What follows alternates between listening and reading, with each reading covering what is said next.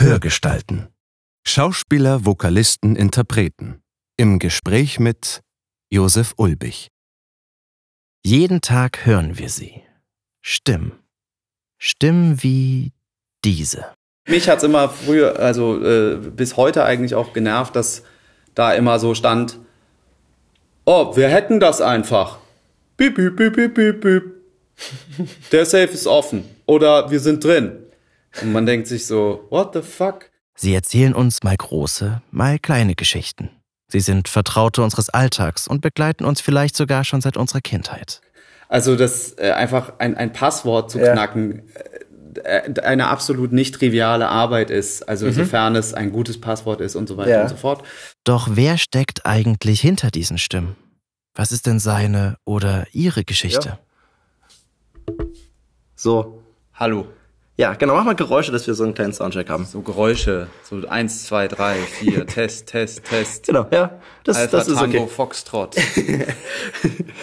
Wie kommt, ist das ein Das das typischer Nein, das ist Soundcheck? das, Funker-Alphabet. Keine Ahnung. Nein, das ist kein. Das Funker-Alphabet? Ja, das ist immer so Alpha, Ah, ja, ja. Beta, äh, C, weiß ich nicht mehr. Und dann fängt es auch schon mit irgendwelchen Städten an und ja. Das ist Elmar Bürger.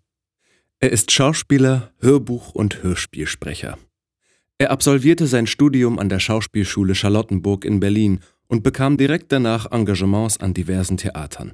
Unter anderem am Theaterschloss Maasbach, wo er dann auch eine Weile lebte. Seit 2013 liest er für verschiedene Verlage Hörbücher ein oder spricht in Hörspielen mit. Als Regieassistent für die Audible Cyber Hörspielserie Glasshouse war er mit seinem nerdigen Wissen in Sachen Internetsicherheit und Datenschutz genau an der richtigen Stelle und konnte zum ersten Mal seinen Kollegen bei der Studioarbeit zuschauen. Und letztes Jahr übernahm Elmar dann sogar die Regie für das Riesenhörspielprojekt Julian, der dritte Teil der Warringham-Saga von Rebecca Gablé. Dass Elmar für seinen Beruf Feuer und Flamme ist, merkt man ihm an. Er ist dankbar, genau da zu sein, wo er praktisch schon immer sein wollte. Schließlich wusste er schon mit circa 15 Jahren, dass er Schauspieler werden will. Aber nicht auf der Bühne oder vor der Kamera. Nein.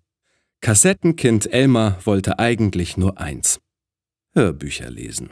Ich kenne das nur von, von Cabin Pressure, von dieser ähm, britischen Radio-Comedy, wo, wo die machen die Golf Tango Romeo Tango India. Genau, und daher kommt das wohl. Und ich würde, es gibt aber tatsächlich, es gibt ein, Oder äh, ein ziviles und ein militärisches. Das Ah. weiß ich. Und das, was, also das, ja, keine Ahnung warum, es gibt wohl zwei. Okay. Jetzt, ich hoffe, ich erzähle jetzt gar Und warum nimmt man nicht Quatsch. einfach dafür dieses Ida, Nordpol, Emil, Anton sowieso? Jetzt überleg mal, ob das im Englischen so gut funktioniert. Nein, ich meine als Funker-Alphabet. Ja, weil äh, es muss ja, es ist ja äh, international. Also wird es vom Ach Englischen so. abgeleitet sein. Ich habe das anscheinend gar nicht verstanden ja, gerade. aber Cabin Pressure, um darauf zurückzukommen. Ja. Ich äh, liebe Hörspiele, ich liebe Sitcoms. Ja. Ich kann es einfach nicht hören, weil ich es nirgendwo finde und man kann es nur irgendwie bei Amazon als komplette Staffel kaufen für schieß mich tot. Es war auf jeden Fall sehr teuer und es ist nicht Audible. im Es gibt's bei Audible? Ich habe das über Audible angehört. Aha, okay, vielleicht bin ich einfach zu dämlich und muss noch mal gucken, Ich weiß nicht, ob sie es aber da es mittlerweile so, äh, rausgenommen haben. Ja, da Aber- muss ich mal schauen, weil auf jeden Fall da Weil ja, die es mehr. CD-Sachen sind recht, aber es ist eine geile, aber du hast es angehört mal irgendwann. ne? Nein, ich weiß nur, dass es nicht. existiert und dachte so, eine Hörspiel-Sitcom.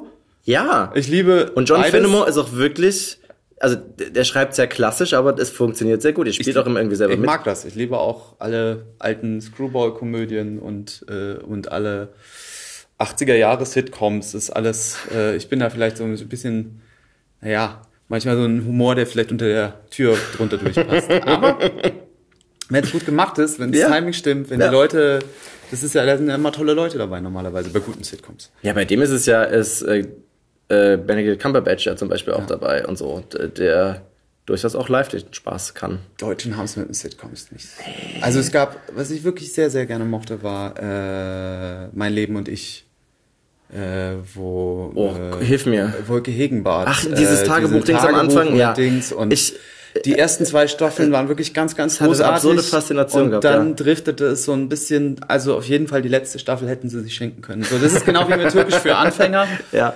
Ganz, ganz großartig. Die ersten Staffel auf jeden Fall überragend. Man denkt so, wow, jetzt kommt was. Und dann frühstücken sie das so hinten raus ab, wo man so denkt, warum? Ja. Warum, liebes, liebe ARD, warum macht ihr das? Warum tut ihr uns das an? Warum setzt ihr da nicht einfach noch ein paar mehr Autoren hin und schreibt das ordentlich zu Ende? Das war irgendwie so ein bisschen. Das Ich hatte fand das bei schade. Berlin Berlin so ein bisschen, aber da wollten ja die Schauspieler nicht mehr, deswegen mussten sie so schnell das aufhören. Berlin Berlin habe ich sehr gern gesehen und die vierte Staffel war leider so eng gedrückt, dass man das war sehr schade, dass Ja. es so ausgegangen ist. Ähm, du hast aber ein Getränk mitgebracht. Damit sollten wir eigentlich anfangen. Du hast mir ein Getränk mitgebracht. Also ja, ja also du hast ja, ein- du hast ja einen Getränkewunsch mitgebracht und Genau, ich habe hab versucht, diesem ein- Wunsch zu entsprechen. du hast ihn, äh, soweit ich das jetzt hier sehen kann, Genau. perfekt erfüllt. Willst du das auspacken und Ich sagen, was, das was, das, was das ist? Und vor allem das Knistern ist super geil immer, weil das einfach viel zu laut ist. Das ist ja ganz spannend.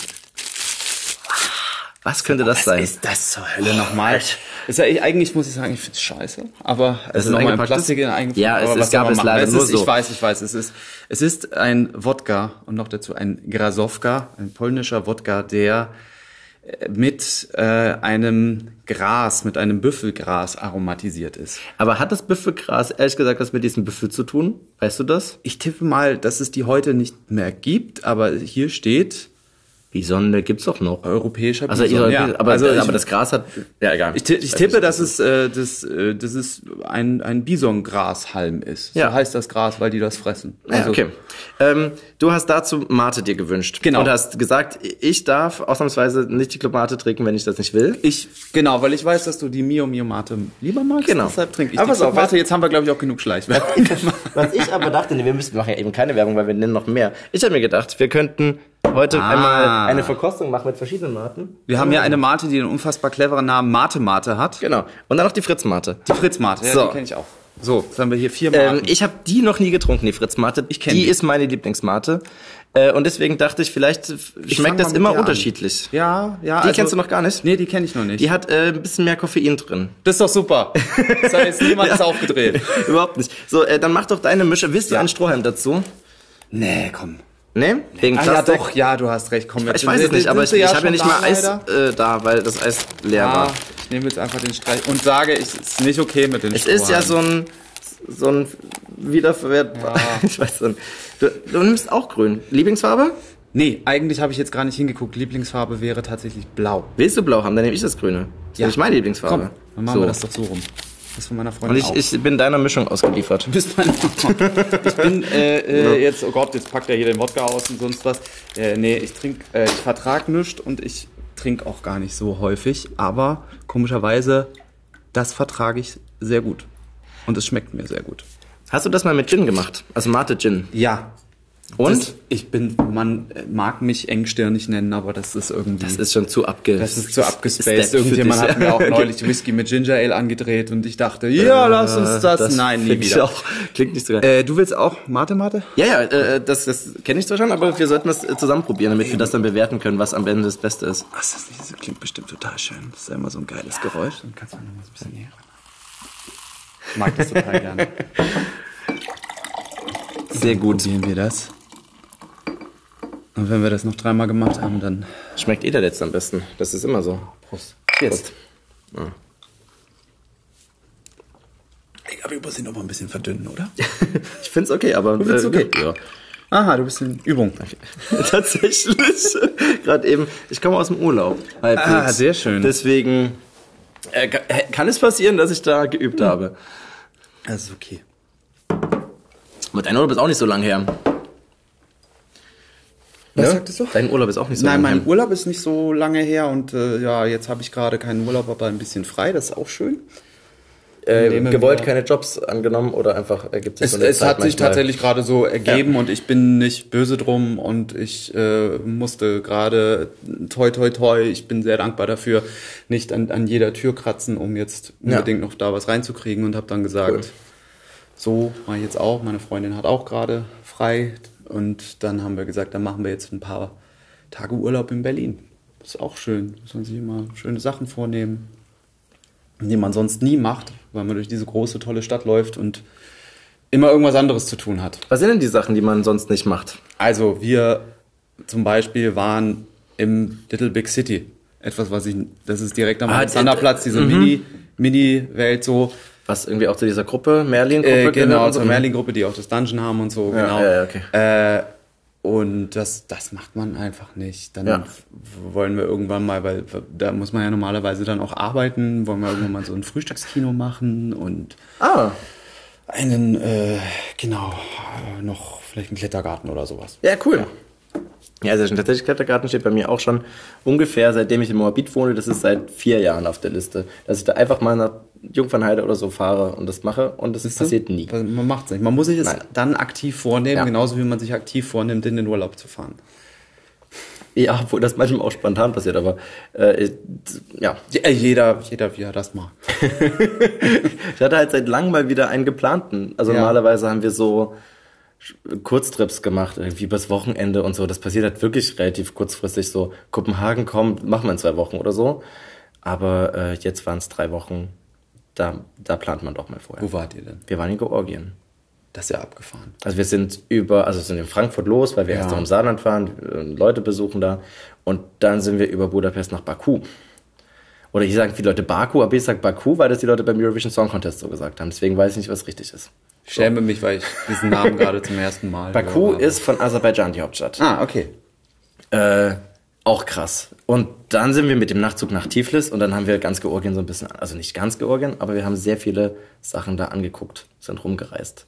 Das ist verrückt. Ja, das haben wir halt ein bisschen geplant vorher. Ja, äh, aber das ist wahrscheinlich auch gar nicht so interessant. Ich habe, äh, ich, Ich fand's spannend. ich habe ähm, versucht ja mal ein bisschen was über dich rauszufinden. Wir können ja dazu sagen, wir haben schon mal miteinander Das sehr lang wir. viel gearbeitet und auch Ja. mal so miteinander gequatscht. Ähm, aber trotzdem gibt es ja sowas wie eine, wie eine Vorbereitung, dass man nochmal schaut, gibt es irgendwie was, was man vielleicht erwähnen könnte und so weiter. Und über dich gibt es ja nichts zu finden, so mir leid. viel. Ja. Also ich, ich, das ist krass. Macht das ja auch noch alles nicht so lange. Ja, seit 2013 machst du die Ja. Hörbücher und Genau. vorher hast du schon Theater gemacht. Genau, genau. Aber also bei Theatern, da, das ist klar, da findet man irgendwie nochmal da einen Zeitungsbericht und da einen Zeitungsbericht. Aber viel dürfte man nicht finden. Deswegen, ich hatte mir fast jetzt gedacht, wir müssten im Endeffekt jetzt deinen Wikipedia-Artikel diktieren, damit das irgendjemand macht. Man macht das ja nicht selber. Nö. Was müsste denn in deinem Wikipedia-Artikel drinstehen? Was du wolltest. Was ich wollte. Und was eventuell auch drinsteht, was du nicht willst. Oh, da gibt's relativ, ach, weiß ich nicht. Ich glaube schlicht und ergreifend, was will ich nicht rein, alles über mein Privatleben. So, vielleicht das. Aber Gehört da nicht hin? Nö, gehört da nicht hin. Das, das ist Okay. meins. Das ist, finde ich irgendwie, weiß ich nicht. Stefan Raab hat es ja auch geschafft, das komplett rauszuhalten. Und Ja, ja, sehr das stimmt. bemerkenswert. Also es geht ja. Ja. Also man muss ja nicht offensichtlich, wenn man das nicht will, inkontinent alles. Ja, wie heißt äh, die, die Weimarer ähm, Tatort, wie, wie heißt sie? Die, äh, sie macht das ja auch nicht. Die auch keine Werbungen eigentlich macht. Ja, ja, ja, ich weiß, wen du meinst. Ja, äh, ja nur der Super, Name. wenn man mit Namen Ja, ihr wisst auch, wen ich meine, klarkommt. und das ist doch Oh Gott, ja, aber okay, großartig. ja, verstehe ich. Verstehe, Äh, genau, dass, nicht ich, dass möchte. ich grundsätzlich äh, in, in der wunderschönen Stadt Heidelberg geboren worden bin. Mhm. Und da auch zeitweise aufgewachsen bin. Zwischenzeitlich dann nach Nürnberg übergesiedelt bin. Mhm. Dann wieder zurück nach Heidelberg gezogen bin. okay. Das heißt noch in der, in der Jugend. Ja, ja, alles noch vor, vor dem Abitur, vor dem Abitur. Und dann Okay. aber letztendlich mein Abitur in Heidelberg gemacht habe. Dann äh, nicht direkt den Arsch in der Hose hatte, Schauspieler zu werden, weil man so denkt, oder so, man denkt nicht, man hat Angst. So. Oder Mhm. man hat einfach Courage, obwohl ich zu dem Zeitpunkt schon gesagt und gedacht habe, dass es wahrscheinlich das ist, woran ich, worin ich im besten, am besten sein würde, ohne dass es arrogant sein sollte. Es Aber- ist, man aber steht wie- ja vor einer Option irgendwie Ja. mit so 15, 16 ist dann durch, Tierarzt zu werden. Feuerwehrmann hatten wir auch, es war alles da, keine Sorge, es war alles Ja, da. sehr schön. Aber der Schauspieler kam schon recht früh raus. Also das war einfach, Wie alt warst du denn ungefähr? als ich das erste Mal auf der Bühne stand. Ja, ja, also dann wusstest du, eigentlich ist das schon das das, was ich will. 12, 13 würde ich mal sagen, hat sich das angefangen, sehr stark Ja, krass. zu verfestigen und Was haben deine Eltern dazu gesagt? Weil ich habe das auch gehabt und meine Eltern fanden es eher witzig. Nö, witzig fanden sie das nicht. Sie haben ja, sie haben ja auch, ich habe ja auch viel gemacht. Also ich war ja, Ja. immer im, im Schultheater. Ich war auch vorher in, in, in, bevor ich in der, also selbst von, von eigentlich von der Grundschule an. Und davor gab es noch so eine Märchenspielgruppe bei uns im Gemeindehaus. Da war ich, also im Bürgerhaus, nicht Gemeindehaus, Bürgerhaus. Und dann Schultheater und eigentlich durchgängig immer Schultheater, bis glaube ich auf ein oder zwei Jahre, wo ich aufs Gymnasium gewechselt habe, da war dann gerade mal nix. Und dann immer das gemacht und meine Eltern haben das ja auch immer gesehen und haben mich Naja, tatsächlich darin unterstützt. Also das ist doch cool. ich kann behaupten, dass meine Mutter mir dann ein bisschen in den Arsch getreten hat, dass wenn ich das machen möchte, dass ich dann jetzt mal langsam irgendwie so Bewerbungen dahin schicken müsste. Ja, okay. Es ist auch wirklich absurd, wenn ich das aus heutiger Sicht äh, erzähle. Also meine Eltern haben nie äh, mich gezwungen, das zu machen, aber sie haben mich darin immer unterstützt. Sie haben auch nie verlangt, dass ich was Vernünftiges vorher mache oder so. Jetzt habe ich versucht, ich habe versucht, kurz mal zu studieren.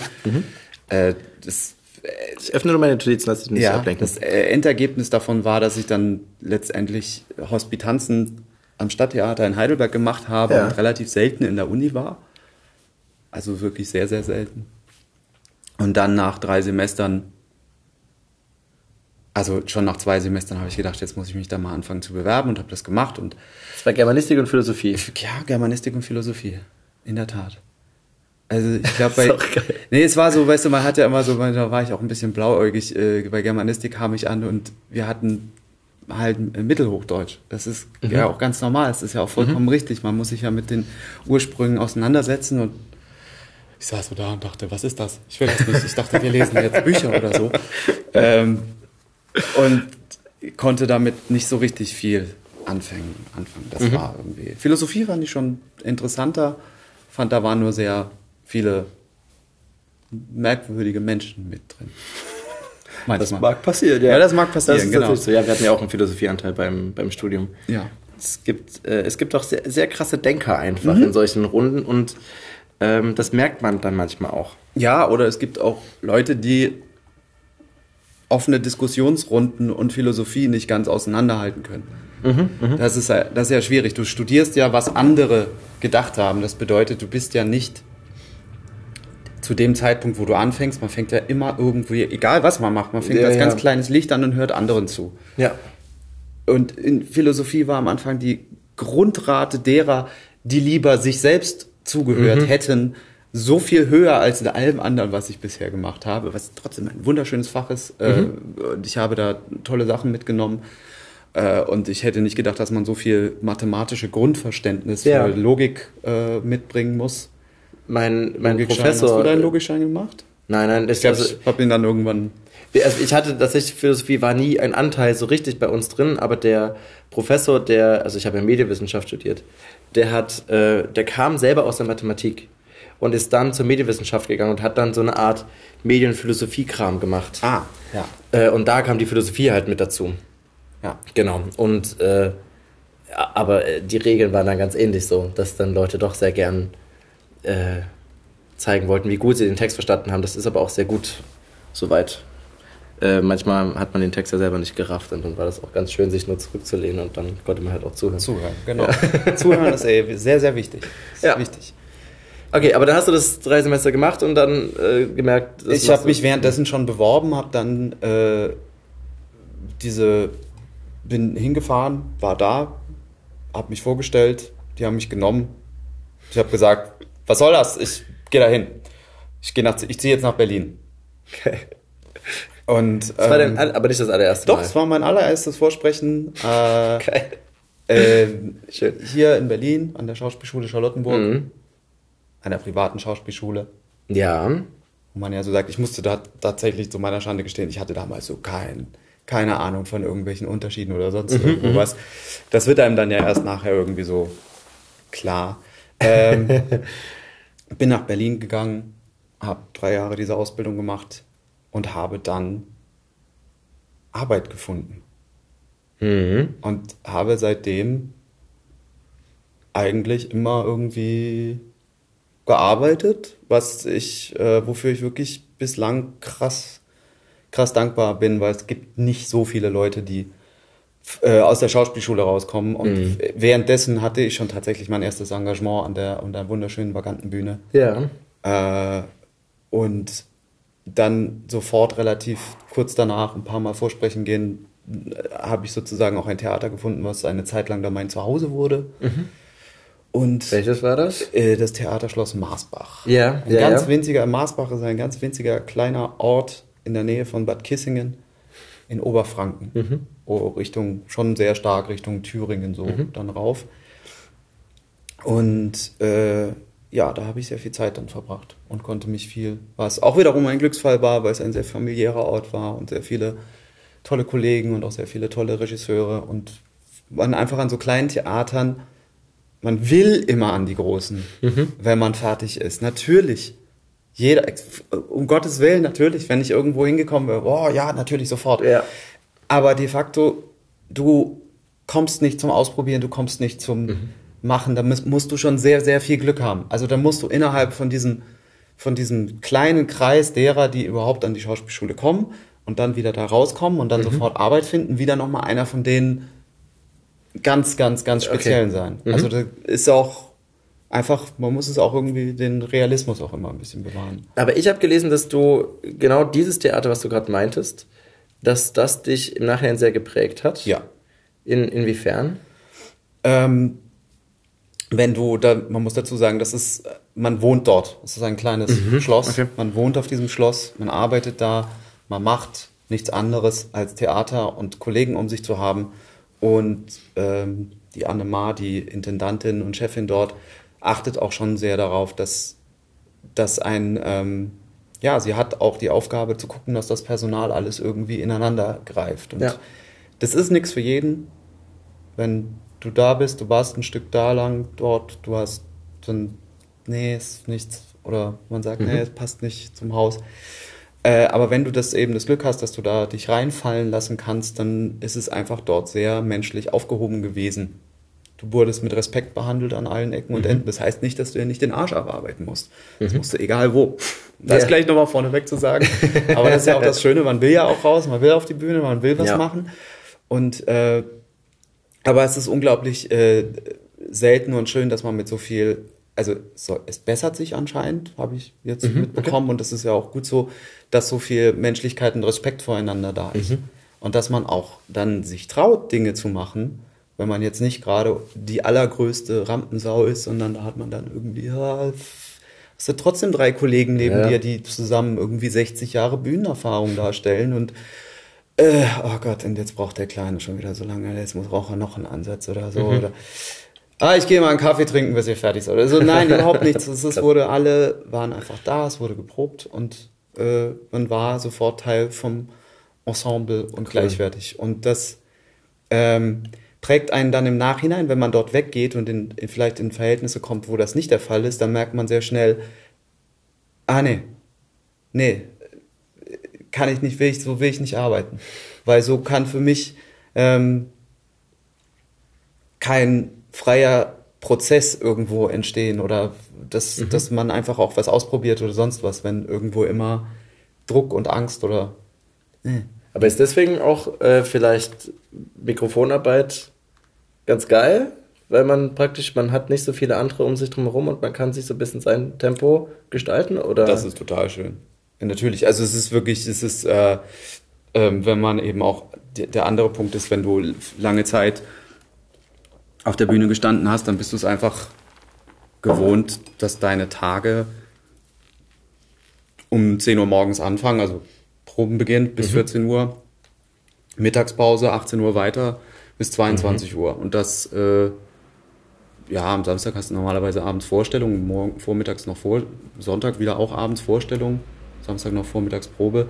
Äh, du bist so in so einem Kreislauf irgendwie drin. Du hast nie so ein geregeltes Arbeitsverhältnis. Und hier ist, beim Hörbuch ist es, du kommst um 10 und gehst so spätestens um 17 Uhr wieder nach Hause. Ja. Sowieso ganz normal. Das fand ich, also ich fand das eine schöne Erfahrung. Wie ist das denn eigentlich dann passiert? Also äh, das Theater war, äh, hilf mir mit den Jahreszeiten. Das ungefähr. war, ich habe 2007 im äh, September meine, meinen Abschluss gemacht und habe dann 2008 im Januar, also war Vorsprechen, dann dauert es ja immer noch ein bisschen, bis man sozusagen im Januar 2008 sofort das erste Engagement gehabt und war dann noch an, an anderen Häusern noch zwischendrin, aber die meiste Zeit in Marsbach bis 2013. Und irgendwann hast du einfach mal wahnsinnig viel alles gemacht und Mhm. möchtest, denkst dir, aber der Grund, warum ich Schauspieler geworden bin, ist ja eigentlich, dass ich Hörbücher machen wollte. Das ist tatsächlich so. Ah, also ich, für mich waren Hörbücher schon immer ein Bestandteil von meinem Leben, genauso wie Hörspiele. Ja. Ich bin eins dieser furchtbaren Kassettenkinder. Das ist überhaupt nicht furchtbar. Nein, natürlich überhaupt nicht, aber es ist so, es ist so, äh, äh, es ist so, ich mache Hörspiele, weil ich ein Kassettenkind bin. Ja, doch, es stimmt ein Ja. bisschen. Also es ist ein, ein großer Anteil. Aber das ist ja gar mir. keine, äh, keine äh, falsche Motivation, Nein. finde ich. Also, wenn man, also, weil für mich gilt ja im Endeffekt sehr ähnliches. Ich habe ja auch seit, es klingt jetzt so, als ob ich mich auch wieder vor mich selber rechtfertige, aber ist egal. Ähm, ich habe das ja auch, seitdem ich klein bin, ganz viele Hörspiele gehört und eigentlich so gut wie jeden Tag das bis ins Studium gemacht. Dann kam so langsam Podcasts dazu, was das so ein bisschen vermischt hat und dann, also, aber ich höre jeden Tag eigentlich. Ja. Wenn man dann irgendwie merkt, das ist aber das, was man so geil findet, gibt es auch gute Gründe darin arbeiten zu wollen. Definitiv. Also für mich war es eben, dass ich auch wirklich sehr, sehr, sehr viele Hörbücher dann auch mit so, also Hörspiele zuerst und dann sehr viele Hörbücher so ab äh, ja, 15, 16 an gehört habe und dachte, das ist eigentlich das, was ich machen möchte. Krass. Also das war, Das ist es war da und ich wollte das und ähm, dann habe ich irgendwann auf der Bühne habe ich genauso viel Spaß. Die Bühne ist auch für mich ein Geschenk und ich möchte sie nicht aus meinem Leben ganz raushaben, das wäre traurig. Aber irgendwann denkst du so, jetzt muss ich aber irgendwie mal was so machen und hier raus und wenn du dann immer nur in der Mühle drin bist. Und dann habe ich mir einfach 2013, Ende 2012, Anfang 2013 gesagt, ja, dann musst du jetzt halt mal irgendwie den Schritt ins Nichts wagen. Und habe das gemacht und bin wieder, ich habe nie meine Wohnung in Berlin aufgegeben. Ich hatte wirklich eine wahnsinnig günstige Wohnung damals in, in Steglitz, die ich immer entweder untervermietet habe, aber ich habe nie meine Wohnung hier aufgegeben, bin dann wieder zurück, war da und habe einfach angefangen, ein, ein Demo zu machen, äh, das dann irgendwie rumzureichen und oder es wurde rumgereicht und ich hatte das Glück, dass es dann äh, irgendwann mal bei Audible gelandet ist. Und das, es war Glück. Das muss man echt so sagen, dass Audible einfach zu dem Zeitpunkt anscheinend junge Männer irgendwie, junge Männerstimmen gesucht hat. Und dann mir eine Chance gegeben hat. Und dann war ich ganz furchtbar nervös, weil, naja, Ja, klar. ich war wirklich heilfroh, dass damals dann ähm, Johanna mit im Studio war. Okay. Und mit mir zusammen das gemacht Kanntest du hat. da schon vorher oder Ja, ja, ja, ja, wir kennen uns seit 2005. Boah, das ist ja auch schon 13 ewig. Jahre, ja. Mhm, okay. Wir haben uns, während ich auf der Schauspielschule und sie an der Uni war, kennengelernt. Ah, okay. Über eine gemeinsame Freundin. Okay. Und ich glaube, am meisten Schiss hatte ich davor, dass wenn du dann plötzlich an der Schwelle äh, dazu stehst mit 31, du darfst jetzt etwas, was für dich ein Motivationsgrund, diesen Beruf zu machen und vielleicht ein großer Traum ist, dass du dann am Ende feststellst, dass du entweder scheiße da drin bist oder dass es nicht so geil ist, wie du denkst. Äh, Das war, davor hatte ich viel Angst. Sehr viel Angst. Und beides. Also, ob ich da drin gut oder schlecht bin, das sollen andere Das beurteilen. sowieso immer andere äh, bewerten, genau. Überhaupt nicht, aber es ist für mich noch schöner, als ich es mir vorgestellt habe. Cool. Es war es wirklich, ähm, dass es eben diese Momente gibt, dass man manchmal so ein bisschen zwischen zwei Welten ein bisschen schwebt. Also Mhm. zwischen Papier und oder Display heutzutage und ähm, der Stimme und der Geschichte und allem und diesen schönen abgedunkelten Räumen. Weil hier ist ja ein bisschen viel Licht. Blöd. Nein, überhaupt nicht, gar nicht. und äh, dann habe ich das äh, Riesenglück gehabt, dass äh, die weiterhin Sachen mit mir gemacht haben, dass sie mir Aufträge gegeben haben und dass dann irgendwann auch andere Verlage äh, gekommen sind und gesagt haben, ja, wollen auch was mit dir machen.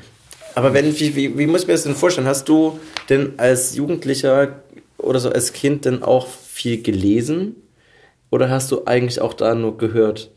Doch, ich habe auch viel gelesen. Ich habe definitiv auch viel gelesen. Also viele, oh Gott, ich habe glaube ich alle Holbeins gelesen, hier, die er mit seiner Frau zusammen, das ist ja so ganz klar. Michael Ende habe ich gelesen. Ja. Rafik Shami habe ich gelesen. Ah. Da liegt ja auch im Ja. Buch schon. Sehr cool. Das ist wirklich sehr, sehr viel. Äh, und später, als ich ein bisschen größer war, war eigentlich eine Zeit lang Matt Ruff mein Lieblingsautor. Kenne ich nicht. ist ein ganz, äh, ist ein Amerikaner, der ganz unterschiedliche Thematiken behandelt, äh, auch teilweise sehr absurde Geschichten schreibt mit so Borderline-Fantasy-Elementen. ist aber wirklich cool. Äh, er hat aber auch ein ganz großartiges Buch, das er ganz toll recherchiert hat über jemanden mit ähm, multipler Persönlichkeitsstörung und so äh, Okay. geschrieben. Also wirklich, wo man er hat es, finde ich, ich kann mich ja nur darauf verlassen, dass er es wirklich gut recherchiert hat, wo man einen Einblick bekommt, wie sowas in diesen Köpfen von so einem Menschen wirklich aussehen könnte und sein könnte. Ist das eine Ich-Perspektive gewesen? Äh, also ich und ich. Ich muss gerade über Ich und die anderen heißt es tatsächlich. Okay. Äh, ich weiß es gerade nicht mehr.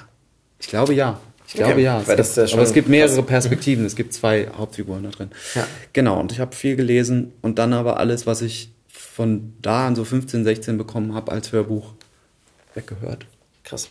Ich, äh, ich muss ja gestehen, dass ich immer ans Hörbuch nicht so richtig rankomme. Für mich als Konsument, nicht unbedingt von der Arbeit her. Weil, ähm, aber es liegt ja auch daran, dass was man mal so gehört hat. Es ist mir tatsächlich oft zu lang gewesen.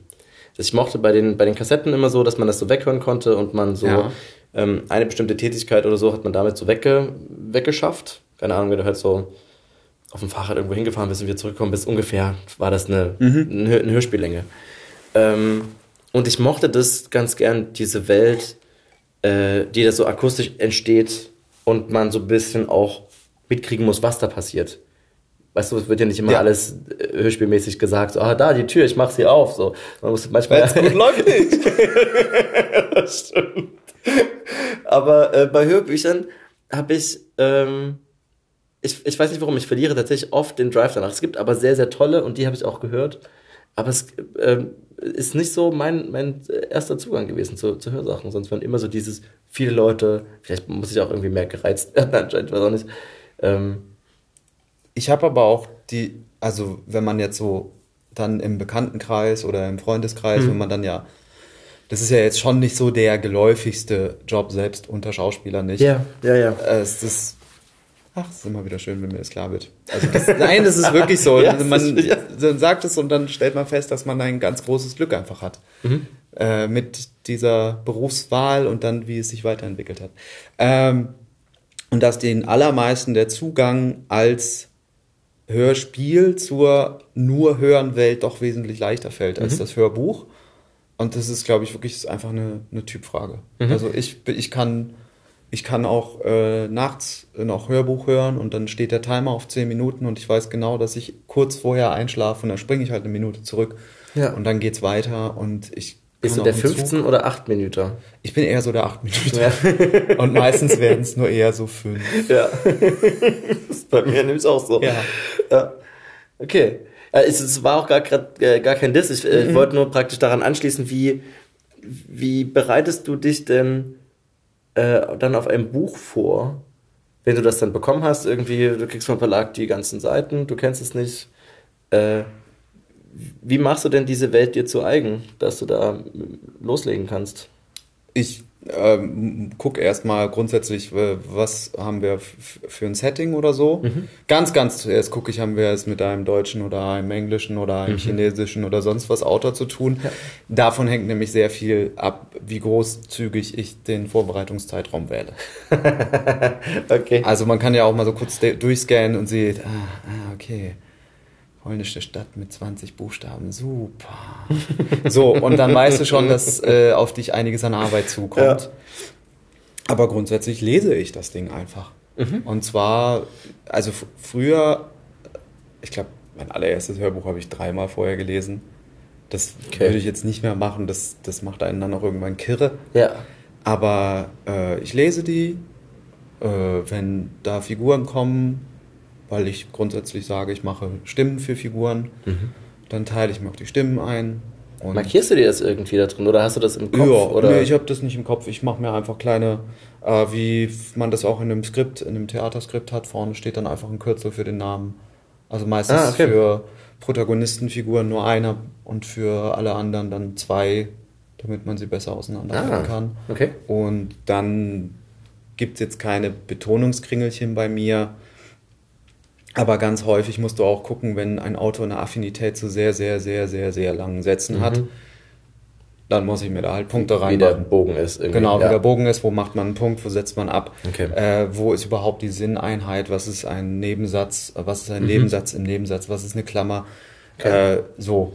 Und dann kann man sich auch noch kleine, äh, du machst jetzt beim Hörbuch nicht hundertprozentig die echte Dynamik, Mhm. aber trotzdem auch kleine Annotationen, äh, lauter, leiser, lauter werdend, leiser werdend, äh, Mhm. stottert, schluchzt, irgendwie sowas. Also alles, was mir nachher beim Lesen einfach dann so im En passant das Damit es flutscht. erleichtert. Ja. Und dann lese ich das Ding und alles, was mir Spanisch vorkommt oder Chinesisch oder Englisch oder was auch immer, äh, schreibe ich in eine Liste rein und dann wird diese Liste abgearbeitet und Dinge, die dann nach der ersten Recherche noch da sind, bekommen eine Rotmarkierung und dann muss ich irgendwo gucken, ob ich kenne ich jemanden, der diese Sprache spricht. Äh, gibt es noch andere Webseiten oder sonst irgendwo was, Ja. wo man sich informieren kann?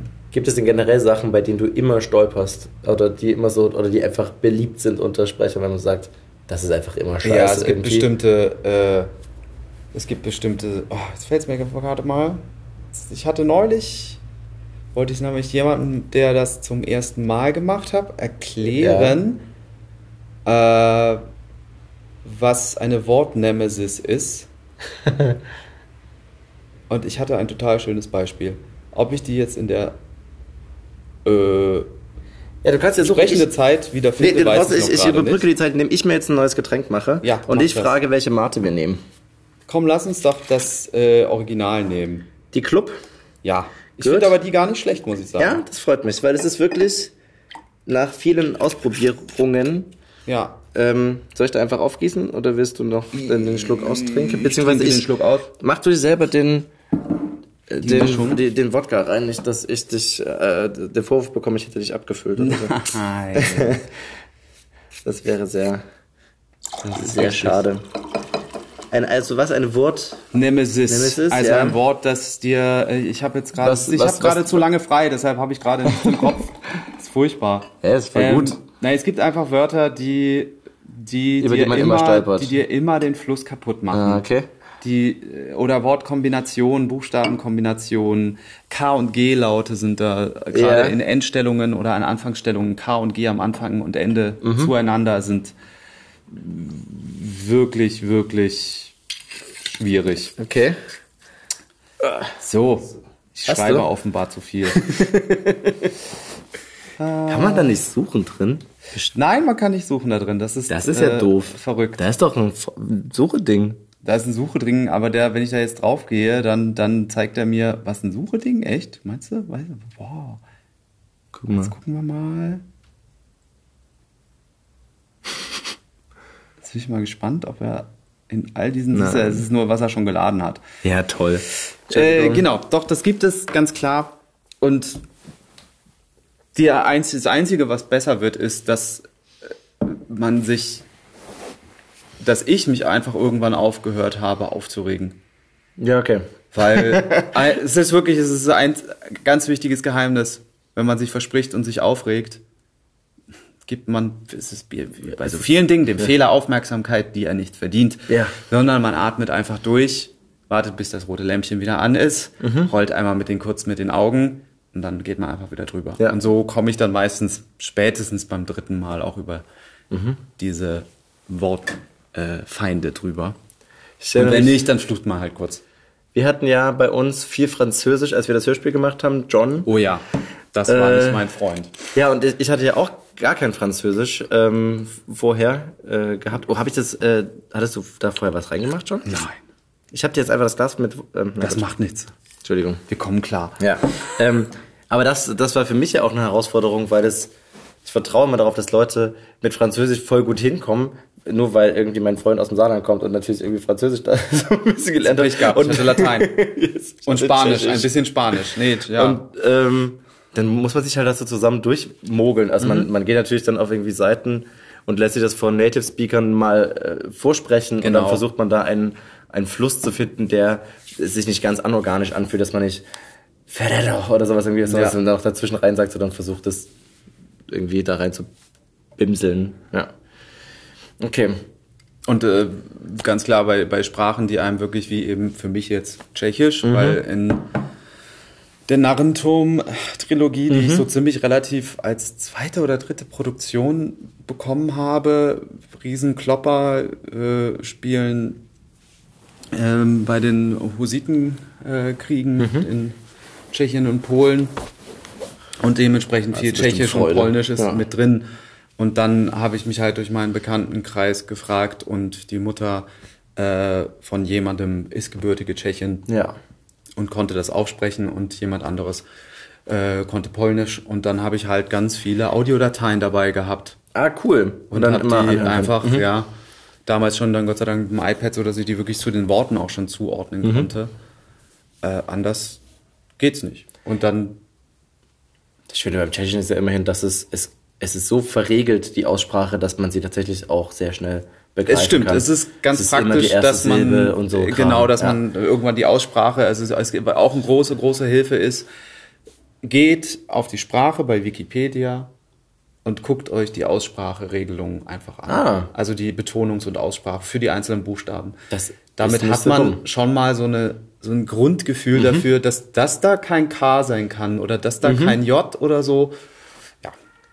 Das ist tatsächlich gar nicht so dumm. Ich hab, äh, vertraue immer darauf, dass man das aus diesem, was man so gesehen hat, irgendwie so rausschöpfen Ja. kann und so. Das ist aber oft doch auch irreführend. Das ist 90 Prozent der Vorbereitung. Also Aussprachen sind ganz, ganz viel, weil ähm, also irgendwie für mich ist es so, Texte erzählen dir in dem Moment sehr häufig, wie sie gelesen werden wollen. Okay. Und wenn es sich falsch anfühlt, dann muss man vielleicht mal zurück und eine Seite nochmal neu machen, aber dann fühlt man es oder man hat ja auch draußen jemanden, der sagt, du bist gerade irgendwie, weil man einen schlechten Tag hat oder was weiß ich was. Aber in aller Regel ergibt sich das Tempo, also für mich von einem Text, beim Machen, von alleine. Das klingt nach einer sehr spirituellen Verbindung eigentlich während der Arbeit zwischen Text und dir und dann kommt da was raus. Also ohne, dass es esoterisch gemeint Äh, Nee, ist, sondern dass es ist einfach diese, wenn, wenn der Autor hat sich, hat ja irgendwie auch da gesessen und hat Mhm. es geschrieben und hat ja sein eigenes Tempo da auch mit ein bisschen vorgegeben. Und äh, je besser der Autor ist, umso, umso deutlicher Mhm. kann man das in auch, äh, weiß ich nicht, dann gibt's kurze Sätze, äh, dann merkt man einfach, wir sind, es gibt auch Dramaturgien einfach, wir sind in einer Verfolgungsjagd oder wir sind Ja.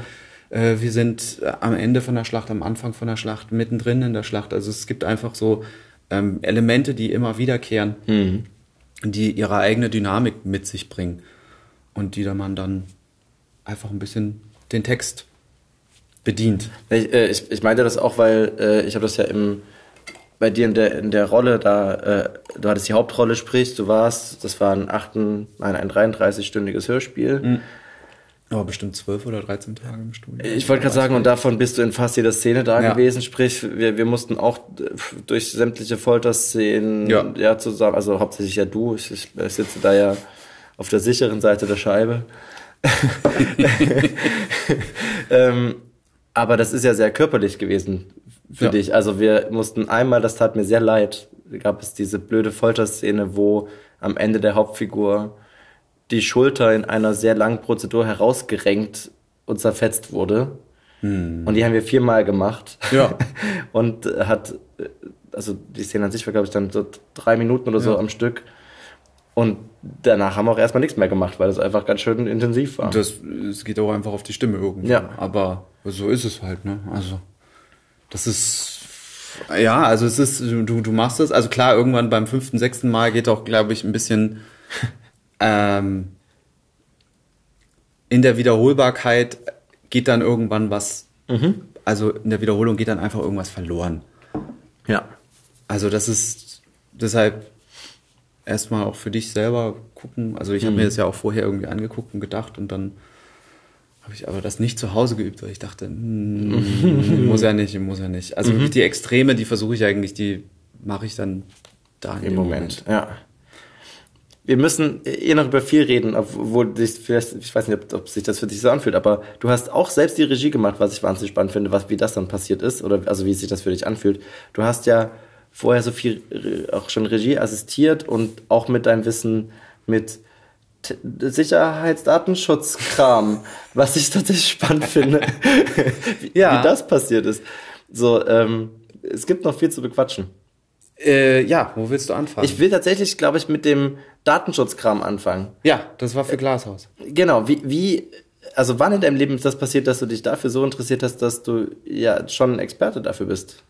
Ich habe einen Computer bedient, um SimCity zu spielen. Keine Sorge, es war nichts Großartiges, kein Genie oder sonst irgendwas. Äh, aber man muss ja trotzdem das Ding bedienen können. Ja. Da war ich vier oder fünf. Also da hatten wir einfach zu Hause einen Color Classic Mac. Und wir hatten auch relativ frühzeitig Internet bei uns. Noch mit Modem und dann. Mhm. Hast du eigentlich Geschwister? Ich habe Geschwister, zwei Brüder. Zwei wesentlich ältere Brüder. Ich bin Ah, so wesentlich älter? Ich bin das Nesthäkchen. Die Okay. sind acht und elf Jahre älter als ich. Okay. Ja. Sprich, das um Computerkloppen war dann nicht mehr so schlimm. Nee. Ah ja, Nee, nee, gut. ich bin, ich hatte den Sonderstatus eines Nesthäkchens. Also, Ja. das war ganz praktisch. Das, Nee. das, das kann ich mir vorstellen. Wir sind alle sehr eng. Wir sind innerhalb von acht Jahren sind vier Kinder gekommen. Ähm, Da hatte man doch durchaus gleiche Interessen manchmal an diesen Rechner zu kommen. Mhm.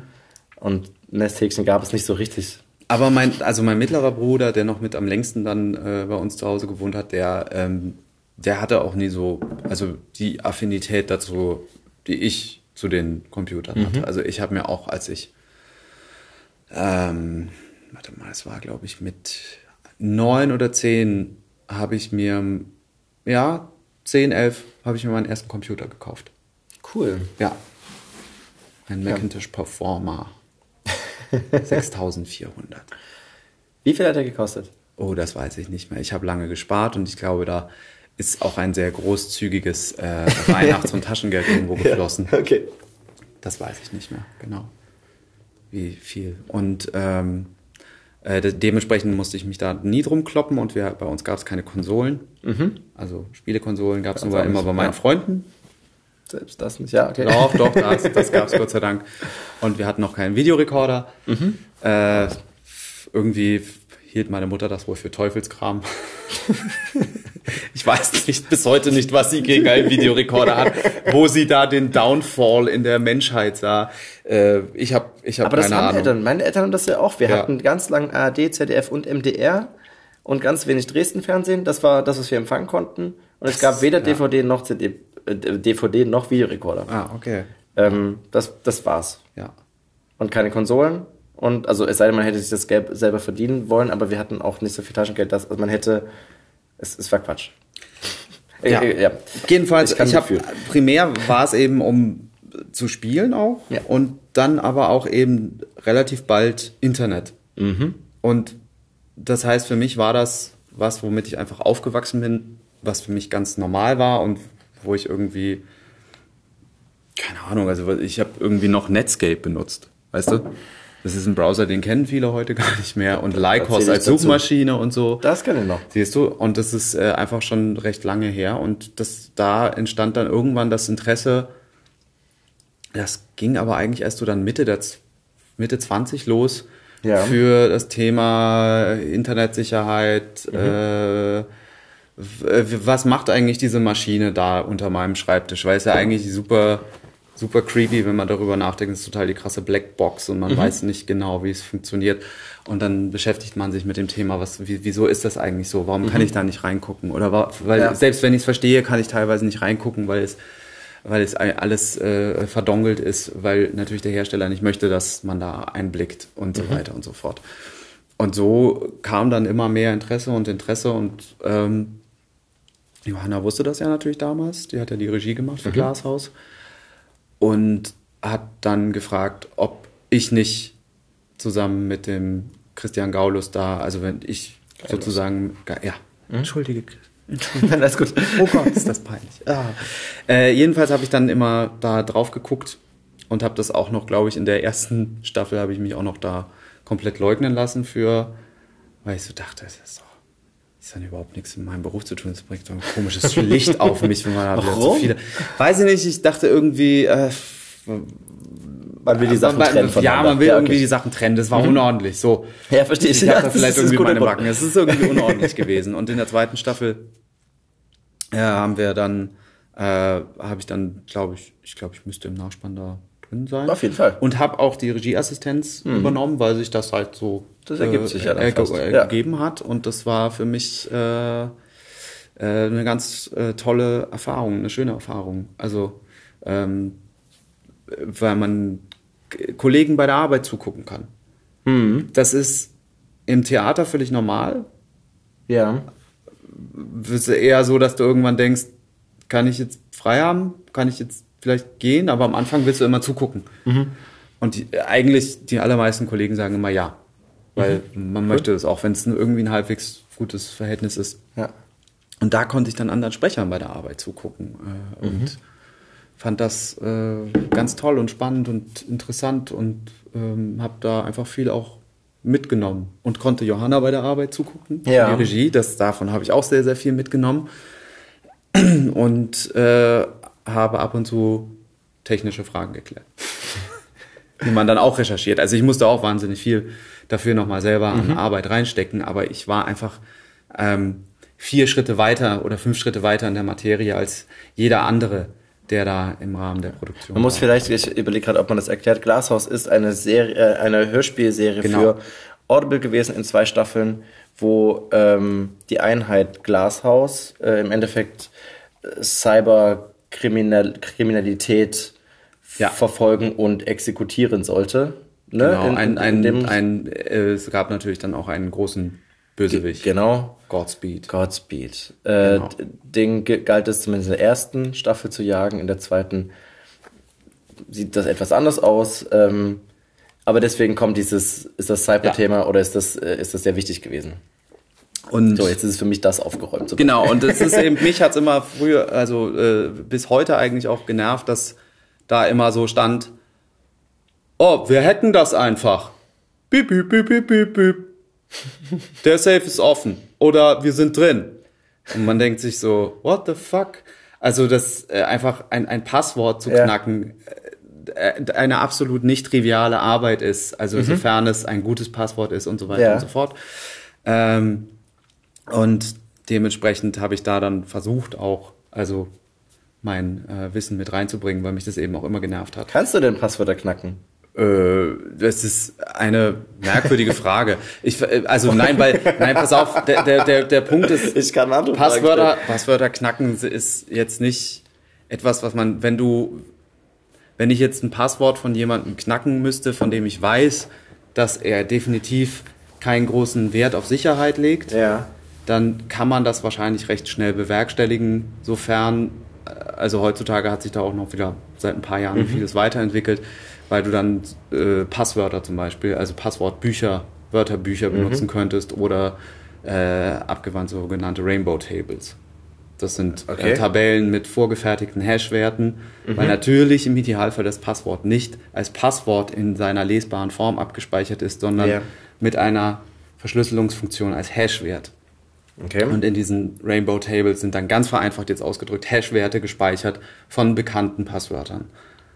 Und die könnten dann recht schnell das durchrechnen, gerade heutzutage mit, weiß nicht, dann gehst du halt zu Amazon Cloud Service oder Azure Cloud von Microsoft oder Google Cloud, wir wollen jetzt mal hier fair sein und alle drei nennen, äh, und äh, mietest dir die entsprechende Rechenpower und lässt das durchrechnen. Und für viele, viele Sachen ist das heutzutage, äh, wäre das sehr trivial. Und dann gibt es eben noch so Sachen wie äh, Salts und teilweise auch noch Peppers. Das sind äh, zugefügte Hash-Werte an die äh, Passwörter dran, die eine solche ähm, Brute Force-Attacke relativ schwierig machen.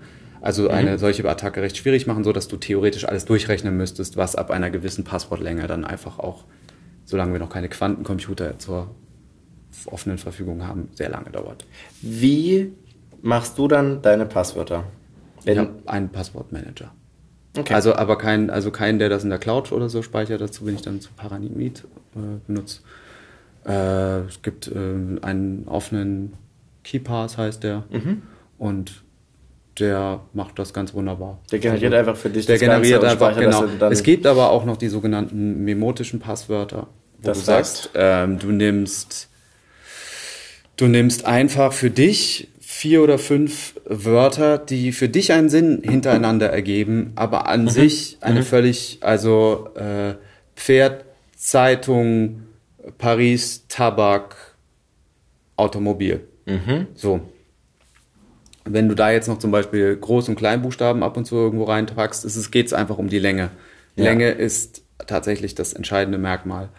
Ob die jetzt XY, 3Z, also es gibt, es gibt Möglichkeiten, lange Passwörter zu machen und sie sich merken zu können. Ja. Das geht. Okay, aber du machst es im Endeffekt über eine Software. Für die allermeisten Sachen ja, und Ja. dann unterteile ich das nochmal. Ja? Äh, du kannst auch sagen, wenn ich das nerve, aber mich interessiert das wirklich. Nee, nee, weil ich mache meine Passwörter. Ich habe nur die Angst, Ich habe ja sonst ein, ich habe niemanden interessiert. Skippen. Zur Not skippen. Nein, Genau. auf keinen Fall, weil es ist, ich finde es äh, wirklich interessant, weil äh, ich hatte sehr lang, wie ja ganz viele Leute, ein Passwort für ganz vieles. Mhm. Dann gab es ja gewisse Zeiten, die anbrachen, wo auch das bisschen äh, stärker thematisiert wurde und ich ehrlich gesagt auch in ein Alter kam, wo ich das vielleicht auch ein bisschen interessanter fand, das erst zu beachten.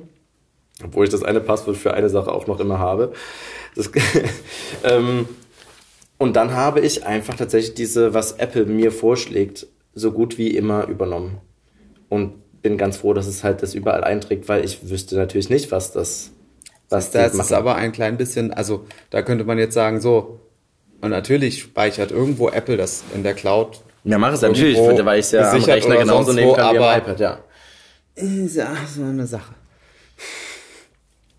Aber meinst du, dass Apple, also kann Apple auch nicht darauf zugreifen, wenn du es in der App auf Nein, deinem Telefon grundsätzlich, grundsätzlich könnte man jetzt sagen, es geht eigentlich nicht, aber das ist wieder dieses Ding. hast? Ja. Apple ist jetzt nicht unbedingt die most open source Firma Ja. der Welt, aber es, ich sehe es auch ein, man muss auch immer, äh, ich habe am Anfang bist du natürlich irgendwie so, nein, wir müssen alle alles Open Source und hier und Ja. da und die Lebensrealität ist einfach nicht die.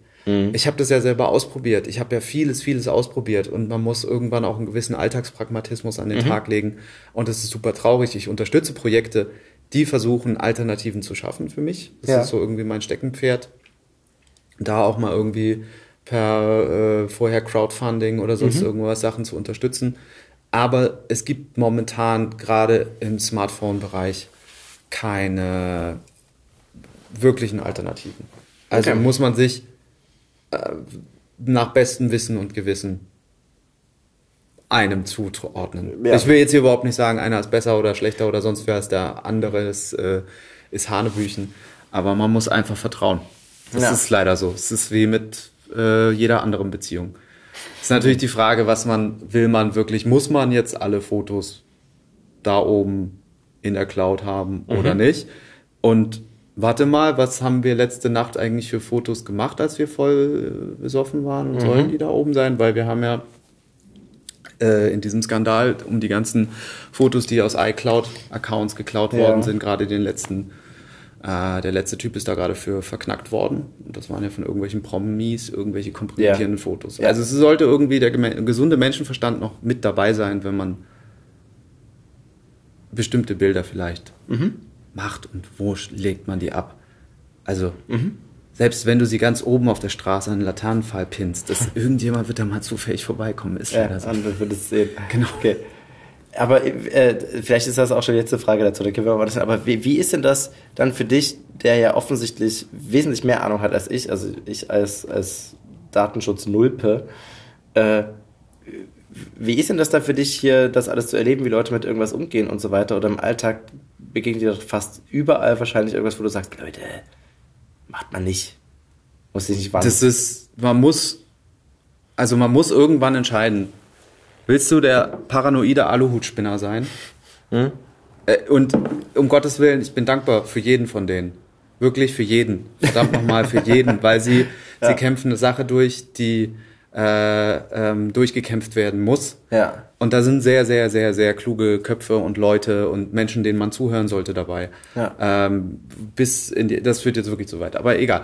Auf jeden Fall muss man sich irgendwann entscheiden, dass man an der Lebensrealität von den Menschen ist. Das heißt, für Ja. mich ist es, ich beobachte das und dann sage ich vielleicht, bei bestimmten Sachen würde ich sagen, äh, das ist, es tut mir leid, aber das, das geht nicht. Das kannst du nicht machen. Ja. Äh, Es geht wirklich überhaupt nicht. Oder äh, mache ihn im Idealfall vor, nur für durch eine 30-sekündige Beobachtung, was ich jetzt gerade alles anstellen könnte. Ähm, das ist ja das Ding. Ja. Wenn man irgendwann eine Ahnung hat, dann kommt dann auch noch dazu, dass du bestimmte Dinge beobachtest und denkst, ha, das, ähm, wenn ich jetzt auf die Idee komme und ich mach's natürlich nicht, ich will das auch nicht machen, aber Mhm. ich, ich weiß ja die Zusammenhänge zumindest. hinkommst, eventuell, ja. Äh, gar nicht, manchmal auch nur Kleinigkeiten, selbst nur wenn es das Telefon entsperren ist oder sowas, Mhm. finde ich einfach auch nicht. Dann versuche ich es den Leuten zu sagen und dann gibt es Leute, die sagen, echt? Was mache ich dagegen? Und dann kann man ihnen das sagen und dann gibt es solche, die sagen, ich habe doch nichts zu verbergen. Ja, ja, okay. Und dann denke ich mir, typische also ja. ich habe doch nichts zu verbergen, darum geht's doch gar nicht. Darum, Ja. Es geht's doch gar nicht. Ich fand das ja das erste Mal, äh, gibt, gab es ja auch im Fernsehen dieses äh, Aufwachen durch diese, ich weiß gar nicht, ob du äh, Jan Böhmermann die Sachen da so guckst, die er macht. Die, diese Prism as a Dancer Geschichte, die- im Endeffekt war das ja auch das Gleiche, dass es sein Publikum einfach, man unterschreibt, ich war einmal in der Sendung, man unterschreibt am Anfang, äh, durchaus, dass sie das nutzen dürfen. Das müssen sie auch tun und das machen Ja, auch ja. die meisten. Und äh, was heißt die meisten? Also wenn du da drin bist, hast du das unterschrieben. Und dann bin ich doch wieder auch überrascht, wie, wie viel die da einfach finden können. Und ich weiß noch, dass ich genau nach so einer Sendung irgendwann mal geschaut habe, wie sind meine Einstellungen genau bei Facebook? Und habe unter Umständen nochmal angepasst, dass man mich gar nicht findet gerade, auch, glaube ich, wenn man nicht irgendwie befreundet über Freunde da ist und so weiter und so ein Kram. Das fand ich schon, Ja, und forder mal deine Schufa-Auskunft an. hab ich. Hast du? Mhm. Das ist schon irgendwie gruselig, ne? Wenn du so da so denkst, so, Mhm.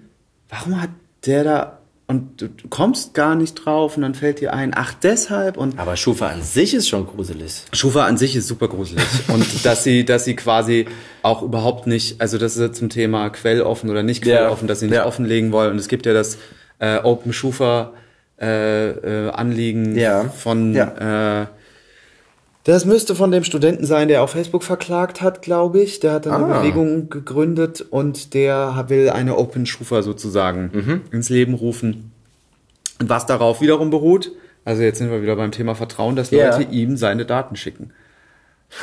ja, aber Okay. wie, du kannst Ja. nicht anders dieses System nachvollziehen. Also Total. muss man, äh, so wie Google mal gesagt hat, don't be evil, Mhm. haben sie übrigens aus ihrem, das gibt's nicht mehr, das haben sie gestrichen. Nur mal so als Anmerkung, es benutzt Google seit anderthalb Jahren nicht mehr.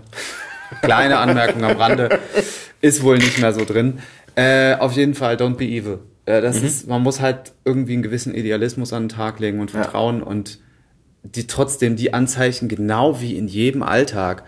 Huh, dieser Mensch verspricht mir, wenn ich die Kugel finde, dann bekomme ich das Doppelte von meinem Geldeinsatz zurück. Also irgendwie der gesunde Ja, Menschenverstand sagt ja, automatisch, nein, nein, nein, kann- da ist nein, ja. nein, wir spielen kein Hütchenspiel. So, Ja. genau. Es ist leider trotzdem faszinierend, ne? Es ist faszinierend, es ist super faszinierend, es ist, ist genauso faszinierend wie, wie, wie Zauberei oder äh, alles diese Kategorie. Aber es ist gemacht, um Menschen zu täuschen und man muss halt lernen, auf bestimmte Anzeichen zu reagieren. Genauso wie Phishing-E-Mails. Ja. Klicke hier, um deinen Penis größer zu machen. Ja. Das klappt nicht. Oder dass irgendwelche Prinzen aus irgendwelchen Genau. afrikanischen Ländern noch. Äh, Man sollte ja meinen, dass, das, äh, dass die Nigeria-Connection inzwischen nicht mehr funktioniert, aber es tut es anscheinend immer noch. Es zieht irgendwie noch, Ja. das stimmt. Ähm, okay, ich, ich, ich mochte gerade diesen Exkurs. Ich Ja. finde das nämlich äh, wirklich spannend, aber ich, ich entlasse Ich bin dich auch daraus. zu nerdy, um dann leider nicht drauf einzugehen. Ähm, ich, pass auf, jetzt haben wir, wir haben einen großen Bogen gemacht, äh, beziehungsweise ich bin, bin da mal ganz kurz abge, abgebogen auf, auf eine ganz andere Straße. Ja. Und ich, ich biege wieder zurück ab. Ähm, mich würde nämlich interessieren, diese Boringham-Reihe, die wir zusammen gemacht haben, wo du die Hauptrolle gemacht hast, hast du danach den nächsten Teil als Regie äh, betreut und durchgeführt Ja. und umgesetzt. Ähm, das war ja deine erste Regiearbeit. Das war meine erste Regiearbeit. Ähm, wirklich interessant, wie ist denn das, dass du in einem Universum, wo du dich ja schon etwas zu Hause fühlen, zurecht zu Hause fühlen darfst, weil du ja schon da eine Hauptrolle gemacht hast und Ja. ungefähr weißt, wie die ganze Ästhetik ist und wie der ganze Spaß da ist. Ähm, und jetzt bekommst du die Aufgabe, du bist gar nicht mehr am Mikrofon, du bist in Anführungszeichen nur noch der, der praktisch alle Leute anleitet, da diese irgendetwas zu, äh, zu dienen, also diesem Gesamtding zu dienen. Das ist super beängstigend. also, ja, es ist einerseits, ist die Vorgeschichte im vorherigen Teil dabei gewesen zu sein und auch schon den ersten Teil einfach gehört zu haben Ja. Und auch also wenn ich hier nicht schon Und in dem Regie- Vorteil warst du übrigens Ja. auch schon dabei. Jonah? Ja, und beim Prequel noch dazu. Genau. Genau. ja, das ist richtig, aber das ist ja schon wieder, das ist schon wieder lange her, ja, richtig. Und einfach durch die Arbeit als Regieassi bei Johanna Mhm. gesehen zu haben, äh, ja, also da, da hast du nichts ausgelernt oder so nach einmal das machen oder nach zweimal. Mhm, das ist, du weißt Fall. es nicht. Das ist Ja, super ja. beängstigend. Aber wenn Menschen auf dich zukommen, äh, und das ist ja die Lauscher Lounge damals auf mich Ja. zugekommen und hat gesagt, würdest du dir das zutrauen? Dann sitzt man so da und denkt so, ich, ja, eigentlich habe ich wahnsinnig viel Angst, das zu machen. Und Mhm. auf der anderen Seite ähm, habe ich gerade in den Jahren davor gelernt, wenn Leute dir Dinge zutragen, ähm, denen du nicht, also nicht explizit an, an ihrem Bein gestanden hast und gekratzt Ja. hast, sondern sie tragen es dir zu und sagen, würdest du das machen? Traust du dir das zu? Dann trauen sie es dir zu und du solltest es annehmen, weil du, also jetzt gar nicht, du beleidigst niemanden damit, wenn du sagst, nein, ich habe zu große Angst, ich mach's nicht. Ja, genau. Aber m, man nimmt es gerne an, weil es schön ist. Also es ist was, äh, nimmt es an und versucht es dann bestmöglich äh, umzusetzen. Und ich hatte ja äh, große Hilfe. Ich konnte ja unsere Mentorin anrufen. Ja, das, das ist, äh, sie ist zum Glück immer da. Ja. Aber ich, ich wollte es nämlich gerade sagen, weil ich, da. ich hatte das ja sehr ähnlich, dass man wird ja. Ja. irgendwann gefragt, ob man sowas machen möchte. Ähm, und äh, also, beziehungsweise man bewirbt sich schon auch vielleicht als Regisseur auf Sachen, aber meistens bekommt man ja Sachen angeboten dafür. Und bei mir war das auch so, dass ich in dem Moment dachte, als da die erste Anfrage kam, oh, oh, und dann kam aber genau der gleiche Gedanke mit, ja, aber wenn dich jemand fragt, ist es ja vielleicht, gibt es ja vielleicht einen Grund dafür. Das ist wie bei der Bewerbung für Drehbuch, dass ich Sachen geschrieben habe, man muss ja mal wahnsinnig viel ausfüllen. Ja. Und dann habe ich halt gedacht, na gut, aber ich, äh, ich schreibe es jetzt so gut ich kann und dann sollen die mal entscheiden, ob ich da reinkomme oder nicht. Ich kann Ja. mir jetzt keinen Kopf dazu zerbrechen, ob ich dafür geeignet bin oder nicht. Und wenn die sagen ja, dann kann ich auch das nicht in Frage stellen. Ich nehme das dann einfach mal an, weil das, das ist so schlecht von, von selbst zu bewerten, von sich selbst aus. Man macht es ja sowieso trotzdem noch die ganze Zeit. Also sollte man die Chancen nutzen, wo vielleicht andere entschieden haben, dass man es dir zutraut. Ja. Einfach nur, um das Selbstbewusstsein auch ein bisschen noch äh, zu stärken. Ähm, und ich hatte am meisten Angst äh, einfach vor, man muss ja dann letztendlich auch noch, man kriegt vom Autor die, die Fassung Ja. und muss sie ja dann einfach äh, überarbeiten und muss sie korrigieren oder anpassen. Äh, und davor hatte ich am meisten Angst, weil das eine Tätigkeit war, die in meinem bisherigen Arbeitsumfeld nicht vorkam. Also man arbeitet viel mit Kollegen, das heißt, schauspielerisch Leuten zu erklären, was ich von ihnen will, Ja. ist irgendwie für mich, war das, wo ich am wenigsten Sorge Wahrscheinlich ohne das vorzumachen, was ja. Äh, genau, ohne es äh, vorzumachen. Also, Kernaufgabe ist, dass man das bitte nicht Du, vormacht. du leitest die Leute ja irgendwie an, du versuchst sie, du versuchst diejenigen da abzuholen und du kennst ja auch einfach nach ein paar Jahren die unterschiedlichen Typen an Schauspielern, die es gibt und man re- merkt dann auch irgendwann relativ schnell, wer wie tickt, Mhm. Ja. wo man, wen holt man wo wie ab, äh, wem erzählt man äh, äh, vielleicht noch eine kleine Schleife, damit da noch mehr drin Mhm. ist oder bei wem das alles das war später trotzdem wahnsinnig aufregend und beängstigend und ähm, ähm, war aber auch total schön. Ja. Aber vor dieser, äh, vor diesem Monster von 1500, 1400 Seiten Text äh, hatte ich einfach echt Angst und das war auch, da saß ich sehr Aber häufig am Schreibtisch. Hilft dir dabei nicht, das habe ich mich äh, gefragt, hilft dir dabei nicht eigentlich deine, dein ganzes Wissen aus den, aus den Hörbüchern vorher? Ich meine, rein theoretisch ist es ja ein Buch, äh, es ist ja ein ungekürztes Hörspiel, sprich, es ist, so, es ist ja fast, fast exakt Ja. das, bis auf diese äh, Szenenadaption, äh, die zwischendurch kommen. Ähm, du hättest diese ganzen Figuren ja auch interpretieren müssen, wenn du jetzt den Auftrag bekommen hättest. Also hilft dir diese, diese Da- Art... aber vor dem Interpretieren hatte ich nicht die, also da hatte ich gar nicht die Bammel, sondern Okay. wirklich vor diesem, vor dieser ähm, reinen Fleißarbeit Ah, ja, okay. des, des Formatierens, des, des Ja. äh, äh, hier müssen wir das vielleicht da hinsetzen Mhm. und da stimmt eine Anweisung nicht oder so. Das w- die, einfach dieses, diese Arbeit, die, die ist für mich das andere. Das ist etwas, was so bei mir schon drin ist. Das ist nebenbei in gewisser, nein, das läuft nicht nebenbei, Aber es ist intuitiv halt. Intuitiver auf jeden Fall. Natürlich Ja. setzt man sich hin. Natürlich schreibt man sich Sachen zu jeder Figur raus und hat dann irgendwo noch einen kleinen Zettel, weil man jetzt heute äh, fünf Leute da hat, die äh, ganz unterschiedliche Rollen an ganz unterschiedlichen Stellen und spickt da rein und sieht, ah ja, ja, genau, das war das, das war das. Ja, ja. Und weiß dann trotzdem, weil man so viel Zeit mit dem Text verbracht hat, ziemlich genau, wo das dann Mhm. jeweils ist und was vorher und nachher passierte. Aber dieses Formatieren, dieses an diesem Text arbeiten und dieses Mhm. Word, ich hatte irgendwann eine Zeit lang Schiss auf Word zu drücken, weil ich dachte, oh nein, ich, ich will nicht, ich will nicht. Ja. Das ist etwas, was in meiner Erfahrungs- und Arbeitswelt bisher noch gar nicht vorkam. Okay. Und wovor ich echt äh, ganz schön Manschetten hatte. Das ist das, also wir hatten das ja ein bisschen mit Kai besprochen in, in, dieser, in dieser Sonderepisode, dass das, was ja viel zur Regie dazugehört, was ja, ähm, was man nicht so auf dem Schirm hat, wenn man darüber redet. Man, man, wenn man, also ich habe auch sehr viel mit Regie am Anfang verbunden, dieses geil, man ist am Set und da ist so ein Typ und der ruft dann vielleicht noch Action und weißt du, guckt dann auf so ein Bildschirm und so. Actionrufen liegen meistens so zwei Stunden. Genau, das, das ist doch alles voll, voll schön und so. Aber dass diese, dass das ja der schöne Teil ist und dass davor, dass der ist nicht, hey, du greifst zu der Mate, die ich geil finde. Entschuldigung, wollen Nein, das ist voll tauschen? gut. Ich, ich freue mich ja, ich, ich, weil wir so einen unterschiedlichen Mate-Geschmack hatten. Ja, das stimmt. Ähm, äh, aber ich, äh, dies, dieses, dieses, wirklich diese Fleißarbeit, da, ähm, Ja. dieses ganze Vorbereiten, Sachen auf dem Schirm haben, besetzen, Mhm. äh, irgendwie, was ja dann noch der nächste Schritt ist, äh, zu gucken, dass alles seine Richtigkeit hat, das ist schon, ähm, das ist viel am Anfang und dann, ist- man float sich ja irgendwie bestimmt rein, aber äh, der Anfang ist irgendwie Der wie Anfang so, man hat so einen krass. Berg vor sich und man darf gar nicht daran denken, diesen Berg Ja. wegzumachen, sondern man denkt so, ich mache genau das, was ich heute schaffe.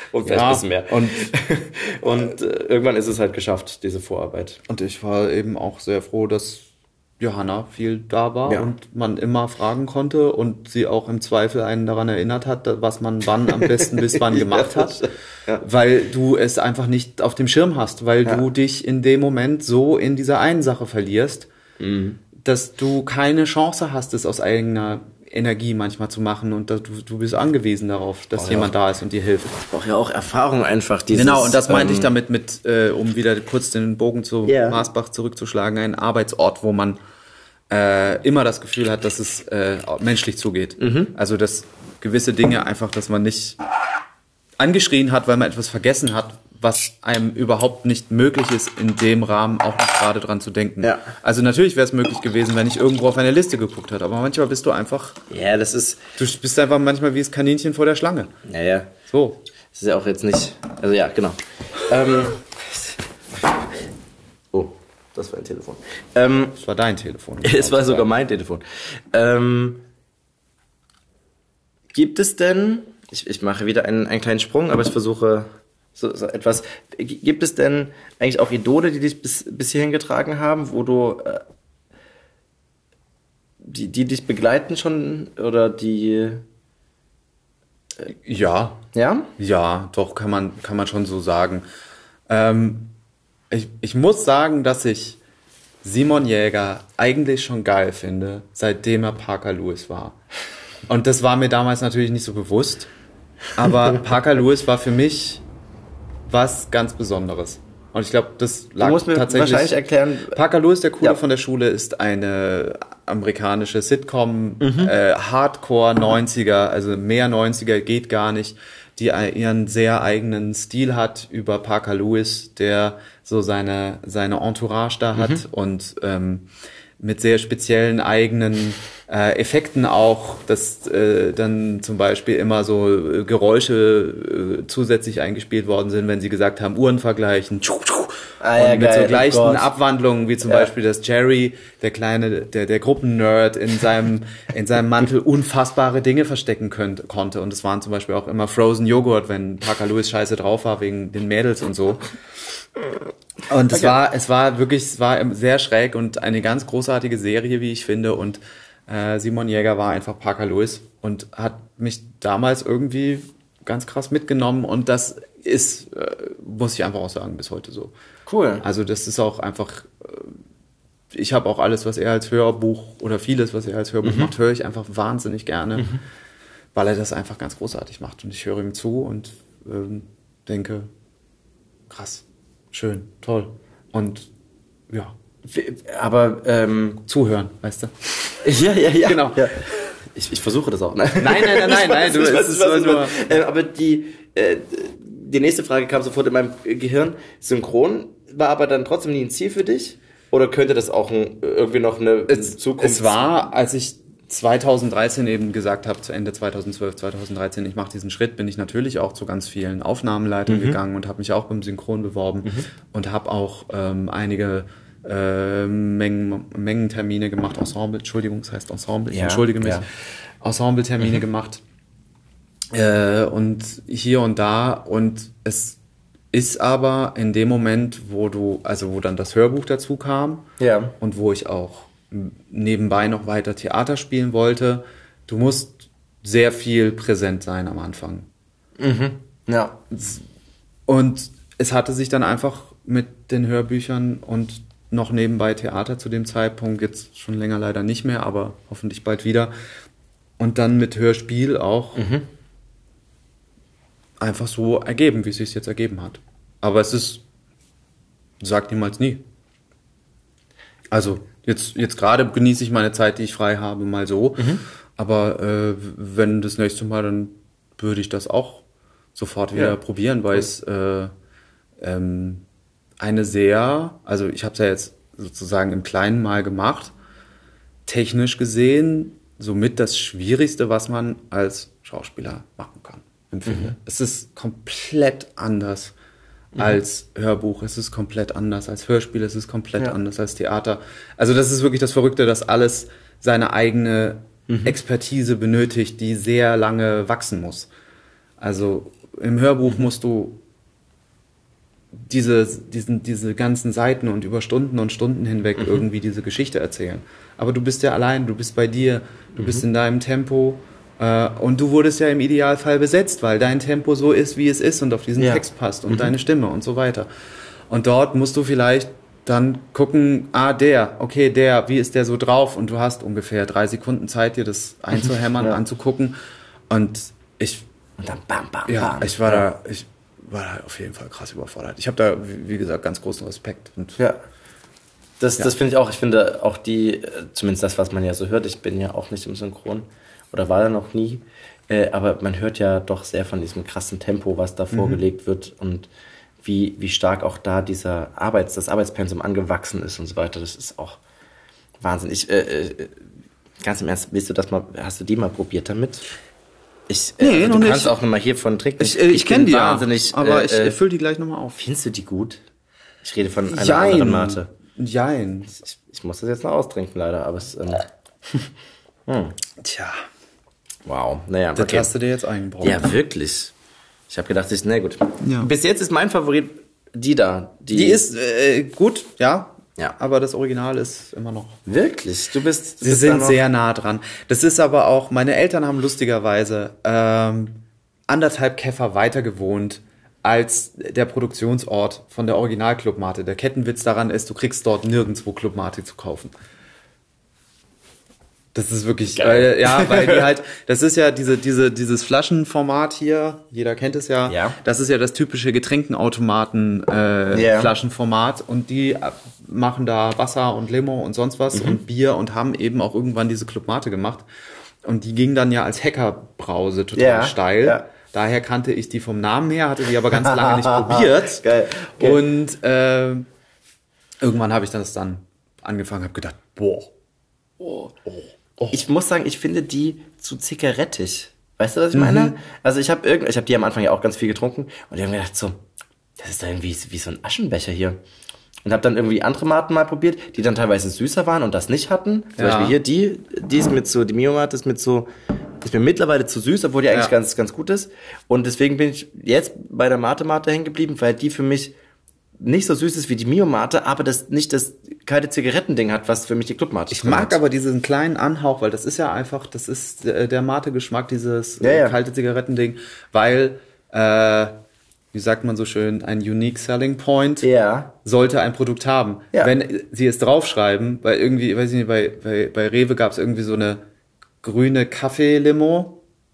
Das Okay. Problem an der Sache ist, sie schmeckt nicht nach Kaffee, sie schmeckt nur nach dem Limette, Zitrone, Ja, okay. Mhm. schieß mich tot, was mittendrin ist und Kardamom. Das ist ja auch eine geile Idee, aber es schmeckt halt nur danach. Also, Schade. wo ist der, wo ist die Rechtfertigung drauf zu schreiben? Ja. Grüner Kaffee, wenn es nicht danach schmeckt und bei Clubmate steht es drauf und es ist ein. Ja, ja, klar. E egal, wir schweifen ab. Nö, äh, äh, gar nicht. Ich habe äh, ich hab jetzt gerade auch mal nachgeguckt. Es gibt nämlich eine Sache, die uns verbindet, was ich sehr schön fand, als ich das äh, gelesen habe. Äh, nämlich, dass wir beide uns in Live-Hörspiel verliebt haben, als wir Dracula gesehen haben Ja, der Lounge. ach, wirklich? Das verbindet uns beide tatsächlich. Das ist schön. äh, ich, du hast es in Berlin gesehen, nämlich Ich habe es. Berlin, in Berlin im Grunewald, im Jagdschloss Grunewald Ja. gesehen. Das war auch die erste Aufführung, glaube ich, also von, Ja. von Dracula Ja. da. Und die sind irgendwann getourt und ich habe es in Dresden gesehen. Ach. Und war da und dachte so, oh, wie schön. Und habe dann wieder von der Lauscher Lounge gehört, als ich bei der Drei-Fragezeichen-Tour 2010 kann das gewesen sein. Da war ich nämlich gerade, bin ich hochgezogen nach Potsdam und so. Also, Und dann war ich wahnsinnig oft bei der Lauscher Lounge bei diesen Live-Hörspielen. Aber als ich das gelesen hatte, in diesem einen Interview, das Ja. Einzige, was man bei dir findet, erwähnst du das, dass du das irgendwie gesehen hast und dann irgendwie so fasziniert warst davon. Ja. Ähm, dann, ah, das ist interessant, weil mich hat das auch sofort gekriegt. Was, was ist denn das, was, was, ich meine, mittlerweile hast du auch schon ein Live-Spiel gemacht. Ich hatte die große Ehre, dieses Jahr zum ersten Mal mitzumachen, ja. Ja. Bei Jack the Ripper. Nein, Quatsch, bei Jekyll und Hyde. Das war furchtbar heute. bei Jekyll und Hyde. Das war sehr Ja. schön. Ja. Wie, also was, was, Es ist was eben, ist dass das? es dass es die Kombination aus Theater und Hörspiel ist. Also, Okay. dass, dass, dass es auf der Bühne stattfindet und einen gewissen, diesen gewissen Reiz von diesem, es ist ohne doppelten Boden. Es, Mhm. äh, wenn du jetzt einen Fehler machst, dann ist es einfach ein Fehler. Es gibt keine, es gibt natürlich die Möglichkeit, es aufzuzeichnen, aber es gibt keine zwei gleichen ähm, Vorstellungen.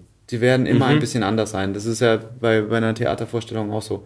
Das ist auch das, das Schöne, dass, dass, dass dass man auch damit leben muss, dass man manchmal beim Theater bei 30 Vorstellungen fünf Arschlochvorstellungen hat. So. Also damit muss man leben.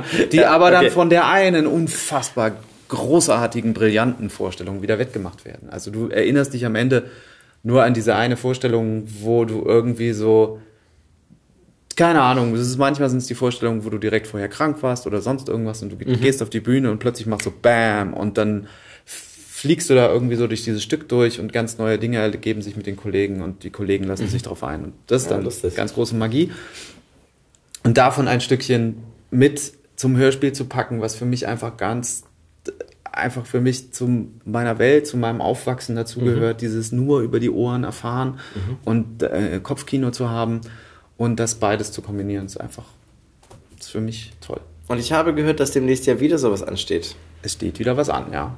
Erzähl mal. Äh, Gerade momentan bin ich in einer Produktion für ein Live-Hörspiel über Karl Großmann, einem der, nein, der größte Serienmörder Deutschlands, der schätzungsweise so um die 100 Frauen umgebracht hat. Ja. Und da bin ich in einer Produktion mit ganz großartigen Kollegen und äh, wir machen ein Live-Hörspiel mit Musik, mit. Wie heißt ihr und wo kann man euch sehen? Es heißt Großmann, die Bestie von Berlin und äh, es wird am 21. und 22.09. im kleinen Saal in Admiralspalast zu sehen sein. So, ihr wisst, was ihr googeln sollt. Genau. Los geht's. Ja. Sehr cool. Ähm, wenn du jetzt morgen einen Brief bekämst von einem afrikanischen Prinzen, Ich wäre weg, ich wäre weg, ich wäre sofort im Flugzeug weg. der dir sagen würde, und das leider auch ernst gemeint ist, ähm, äh, ich gebe dir jetzt ganz schön viel Geld. Ähm, du musst mir vorher 1000 Euro überweisen, aber dann kriegst du 20 Millionen und du sagst dir, hey, warte mal, 1000? Das liegt gerade noch so rum. Komm, das schicke ich dem mal. Und dann kriegst du auf einmal 20 Millionen überwiesen. Was, was würdest du machen? 20 Millionen. Ähm, versuchen erstmal damit klarzukommen. Ich glaube, ganz im Ernst, ich, ich würde ganz schnell anfangen, wie ich sehr viel von dem Geld wieder loswerde. Okay. Ich glaube, es gibt wirklich so einen sehr überschaubaren Rahmen dessen, was ich mental momentan verkraften könnte, wie viel ich, also man kann damit eine ganze Menge anstellen, aber ab einem gewissen Punkt macht man, glaube ich, nur noch Quatsch damit. Also, also momentan, also weißt du, wenn du mich jetzt in dieser Situation, wie es jetzt gerade in Deutschland läuft, fragst, fragst, dann würde ich wohl sagen, Ja. dass wir, das wird nicht ausreichen, aber sehr viel Geld in Schulen stecken müssen. Hm, okay. Sehr viel Geld in Bildung stecken müssen. Äh, ich würde natürlich dafür gucken, dass ich irgendwie auch klarkomme, aber was, was hilft es dir, äh, äh, alles schöne Geld zu haben, wenn du äh, in einer gesellschaftlichen Situation steckst, in der du befürchtest, dass sie irgendwann so abdriftet, dass du dich nur noch in einer gated Ja. Community bewegst. Ja. So, davon sind wir noch sehr weit entfernt. Äh, das ist überhaupt keine Panikmache oder so. Aber ich finde, momentan kann man darüber nachdenken, ähm, dass der persönliche Einzelwohlstand von jedem eigentlich so gut sein sollte, unabhängig Ja. davon, was er tut, äh, dass wir irgendwie gucken, dass wir da, wo irgendwie sehr viel Geld lange liegen geblieben ist oder nichts mitgemacht worden ist, dass wir das da reinstecken. Aber ich. Das ist jetzt sehr politisch geworden. Nee, nee, alles gut, aber ich höre da raus, ähm, weil das ist ja das, äh, worauf es auch ein bisschen hinauszieht. Du würdest weiterarbeiten, den Kram hier. Ja, klar. Ja. Ich, also, äh, natürlich. Also ich würde äh, vielleicht, äh, keine Ahnung, noch stärker gucken, will ich das Projekt wirklich machen oder will ich es nicht machen, wenn ich die Option hätte. Würde die Zeit ansonsten für äh, schönere Dinge, entweder äh, privater oder gesellschaftlicher Natur machen. Und würde aber grundsätzlich weiterarbeiten, weil ich diese Arbeit, also gerade Hörbuch und auch Hörspiel und eigentlich alles und auch Bühne, wenn ich mir dann noch mehr, so zu, wenn man wirklich die Freiheit hat, sich auszusuchen, mit welchen Menschen arbeite ich und sonst was, das ist einfach das größte Geschenk. Und wenn das wiederum verbunden ist mit einer großen Sorgenfreiheit in Bezug auf, auf Geld, dann ist es noch das Allerschönste, dann hat man eigentlich schon den Jackpot gewonnen. Gäbe es denn ein Projekt, und das ist jetzt meine letzte Frage, äh, ich verspreche es dir, gibt es denn ein Projekt, ähm, wo du sagst, das wäre eigentlich ein Herzensprojekt, das könntest du mit dem Geld auch noch realisieren oder so, aber gibt es denn etwas, wo du sagst, das ist das, was ich unbedingt nochmal machen will? Das hat zwar der schon mal gelesen, das will ich aber machen. Oder ich wollte schon immer mal dieses Haus bauen oder ich wollte schon immer mal dahin reisen. Also, also mir tatsächlich egal, wohin das geht, aber Ja. gibt es in irgendein Projekt, irgendeinen Wunsch, der dich begleitet und du sagst, noch ist es nicht so weit, aber vielleicht passiert es irgendwann mal. Und mit den 20 Millionen von dem Es, es, Mann. es gibt mehrere Sachen. Es gibt auf die Arbeit bezogen Sachen, es gibt auf mein Privatleben Sachen, aber lassen wir bei der Arbeit bleiben. Ich würde ganz im Wikipedia-Style bleiben. wir. ganz im Wikipedia-Style Ja, bleiben, genau, genau. ja. Äh, ich würde, äh, weil ich darüber tatsächlich meine Diplomarbeit, ja, Schauspieler schreiben Diplomarbeiten. Ja, tun sie. ähm, ich habe als Diplomarbeit den Wunschpunsch von Michael Ende in eine erzählerlose Hörspielfassung umgesetzt und äh, Michael Ende ist, glaube ich, schwierig, die Rechte und so zu bekommen und so weiter. Aber wenn jetzt wirklich Geld keine Rolle spielen würde, dann würde ich sehr viel daran setzen, das umzusetzen. Also weil mir das sehr am Herzen. hast ich habe eine Adaption geschrieben vom Cool. Buch als äh, Hörspielfassung und ähm, müsste die tausendmal jetzt noch überarbeiten. Da ist vieles ist im Argen und muss nochmal Ja, gemacht okay, werden. aber das ist ja aber es ist sowas, das cool. war ist mir damals irgendwie, weil mir der Wunschpunsch so am Herzen liegt, weil mir Michael Ende sehr am Herzen Mhm. liegt. Der spannender Fakt, was meinen Respekt vor diesem Mann nur noch größer gemacht hat, der Schauspiel gelernt hat, um besser schreiben zu können. Oh, cooler Typ. So. Und Ja. das merkt man einfach und deshalb ist es auch okay. Der hat seine eigenen Hörbücher auch gelesen damals. Es gibt Hörbuchfassungen, jetzt auch neuere.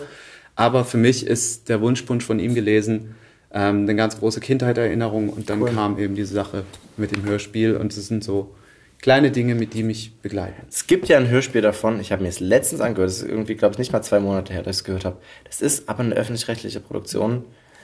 Mm. Mm. Die ist auch ohne Erzähler, glaube ich, aber nicht so schön. Aber das ist meine persönliche Ja, Meinung ich hab- dazu. die- Hast du sie ich- zufällig gehört? Ich weiß nicht, ob ich sie vor ganz langer Zeit gehört habe oder längerer Zeit und das schon wieder vergessen habe. Irgendwann mal. Auf das jeden Fall, es wäre so, so, sowas. Ja, aber cool. Sehr schön. Ähm, Dann entlasse ich dich, nachdem du noch erzählst, welche Texte. Du hast zwei Bücher mitgebracht. Ich habe zwei Bücher mitgebracht, aber ich werde nur aus einem was vorlesen. Okay. Äh, ich glaube, ein anderer Autor, der mich schon sehr lange begleitet, Rafik Shami. Ja, Der okay. vielleicht auch die größte Verschmelzung zwischen dem, was ich mache und Autoren darstellt, weil ähm, Rafik Shami ist aus Syrien in den 70ern nach Deutschland gekommen, geflohen vor Militärdienst und Zensur, hat hier Chemie studiert und hat dann angefangen zu schreiben und ist inzwischen einer der am meisten verkauften deutschen Autoren. Und das Cool. ist eine sehr schöne Geschichte, dass der hierher gekommen ist und uns in, in, auf Deutsch so tolle Geschichten äh, gibt. Und wenn der liest, dann liest er nicht. Der steht da vorne und erzählt. Freihändig. Ah. Der steht da und erzählt Cool. seine Geschichten. Und das habe ich das große Glück gehabt. Ich glaube, deshalb habe ich nur das eine Buch dabei, äh, dass ich ihn inzwischen schon dreimal habe sehen dürfen. Und da auch eine kleine schön. Unterschrift von ihm drin ist, 95. Das heißt, da war ich 13. Krass. Und äh, ich glaube, ich habe ihn gefragt, ob seine Geschichten wahr sind. Und was sagt er? Sie enthalten einen Funken Wahrheit. Ah, und er okay. erzählt, genau, und er, er schreibt eben Märchen.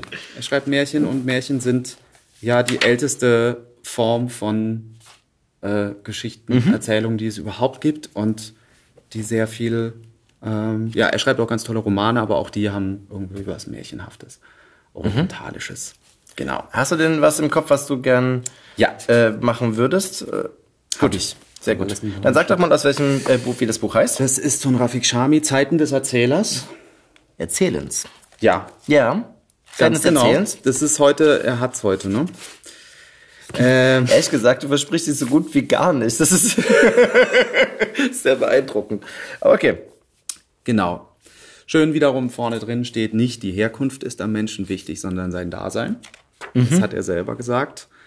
Ähm, und wir hören der Wald und das Streichholz. Das ist auch absolut in eurem Limit. Als ob wir irgendwelche Vorgaben machen würden über die Länge oder so. Ein bisschen. Nein, nein, ist alles gut. Nein, cool. Ja. Sehr schön. Probieren wir das mal. Mit ein bisschen Wodka Mate Intus. Der Wald und das Streichholz. Es war einmal ein großer Wald.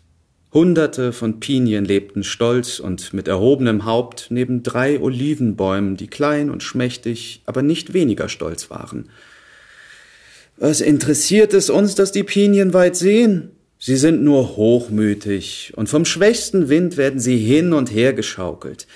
Wir sind tief verwurzelt, und auf dem Boden entgeht uns nichts, dachten die Olivenbäume. Aber die Pinienbäume interessierten sich kaum für das, was auf dem Boden geschah. Sie waren stolz auf ihren weiten Blick. Ab und zu stritten die Nachbarn, was besser sei, Oliven oder Pinienkerne. Wir geben den Armen Nahrung. Euch braucht der Mensch höchstens als Verzierung misslungener Gerichte, höhnten die Olivenbäume. Die wertvollsten Früchte tragen wir. Eure sind schmierig und ranzig, antworteten die Pinien. Da sich die Nachbarn nicht aus dem Weg gehen konnten, waren sie sehr höflich zueinander, wenn sie sich grüßten. Eines Tages sahen die Olivenbäume ein Streichholz auf dem Boden liegen. Das Streichholz flüsterte den Olivenbäumen zu Habt keine Angst, ihr bescheidenen, gütigen Olivenbäume. Ich will nur die Pinien anzünden. Die Pinien haben die Pappel, meine Mutter, beschimpft. Ich will sie rächen. Zwei Olivenbäume sagten, was geht uns das an? Das Streichholz will ja nur die Pinien anzünden und die sind wirklich hochnäsig. Der älteste Olivenbaum mit dem knorrigen Gesicht sagte, das Streichholz ist gemein. Und er rief den Pinien zu, holt den Wind, holt die Wolken, lasst sie regnen und dieses gemeine Biest zerstören. Die Pinienbäume lachten höhnisch. Was kann schon ein Streichholz anrichten, der erbärmliche Sohn einer dämlichen Pappel? Einige Pinien aber dachten, wenn es brennt, brennen die kleinen hässlichen Olivenbäume ab. Dann holen wir die Wolken und löschen das Feuer. Dann verteilen wir unsere Kerne in die entstandene Lichtung und wir, die aufrechten Pinien, sind unter uns. Der alte Olivenbaum reckte seine Zweige gen Himmel und versuchte den Wind und die Wolken herbeizurufen, aber seine Arme waren kurz und starr und er konnte weder Wind noch Wolken erreichen. Als die Sonne schien, rollte sich das Streichholz unter eine Glasscherbe, die in der Nähe lag. Nach einer Weile loderte eine kleine Flamme auf. Das Feuer wurde größer und es fraß die Oliven- und Pinienbäume. Die Pinien schrien nach dem Wind und nach den Wolken, aber das knisternde Lachen des Feuers war lauter, und es regnete und stürmte nicht. Der Wald brannte nieder.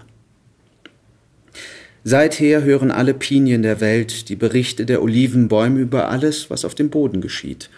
Und die Olivenbäume lauschen aufmerksam dem, was die Pinien von der Ferne erzählen – Tag für Tag aber springen Streichhölzer aus ihren Schachteln und lauern auf eine Möglichkeit. Sehr schön. Ein kleines Märchen. Und ein bisschen politisch. Ein bisschen vielleicht. Ja, vielleicht. Aber das muss jeder selber wissen, was er daraus hört oder Ja. nicht hört. Das ist das Schöne an Fabeln. Das ist eine Fabel, wenn da Bäume dabei sind. Ich finde, es passt gerade wahnsinnig Ja. gut in die Zeit. Ich hatte zuerst von Herrn Brecht die Geschichten von Herrn K. in der Hand, aber Nein, sehr schön. Äh, weil ich kenne von ihm nichts tatsächlich. Ist das erste, was ich von ihm höre. Sehr schön. kann ich sehr empfehlen. Cool. Äh, ich, äh, wir haben noch eine Mate vor uns. Das machen wir jetzt einfach, einfach so. Die machen wir einfach so. Ähm, wir stoßen noch einmal an. Und ich danke dir, dass du da warst. Cheers. Das war sehr schön. Gleichfalls. Das war Elmar Bürger und seine Geschichten. Ich danke dir fürs Zuhören. Wenn es dir gefallen hat, freue ich mich, wenn du unseren Kanal Hörgestalten abonnierst und natürlich wieder vorbeihörst. Du findest uns bei iTunes, Spotify und überall da, wo es Podcasts gibt. Wenn du Anregungen für uns hast oder uns irgendetwas mitteilen willst, dann her damit. Schreib uns einfach eine Nachricht an hörgestalten.lauscherlounge.de oder über Facebook. Unsere Facebook-Seite darfst du natürlich auch gern liken. Dort gibt es nämlich unter anderem Fotos und Zitate von unseren Gästen. All diese Infos findest du auch noch einmal in den Shownotes. Und das nächste Mal ist wieder mein Kollege Elias Emken an der Reihe. Dieser Podcast ist eine Produktion der Lauscher Lounge. In den Podcast-Kanälen Lauscher Lounge Hörbuch und Lauscher Lounge Hörspiel findest du kostenlos die Eigenproduktion des Labels, aber nur für eine bestimmte Zeit. Außerdem legen wir dir sehr den Podcast Texte von gestern ans Herz. Bei einer Live-Veranstaltung lesen Erwachsene Texte, die sie als Kinder oder Jugendliche geschrieben haben. Egal ob lustig oder traurig, gemeinsam durchleben wir erneut die Absurditäten, Tragödien und Kleinigkeiten des Aufwachsens. Wenn du keine unserer Podcast-Veröffentlichungen verpassen willst, abonniere einfach den Kanal Lauscher Lounge alle Podcasts. Also, ahoi, Ciao tschüss und bis zum nächsten Mal. bei Hörgestalten. Shh.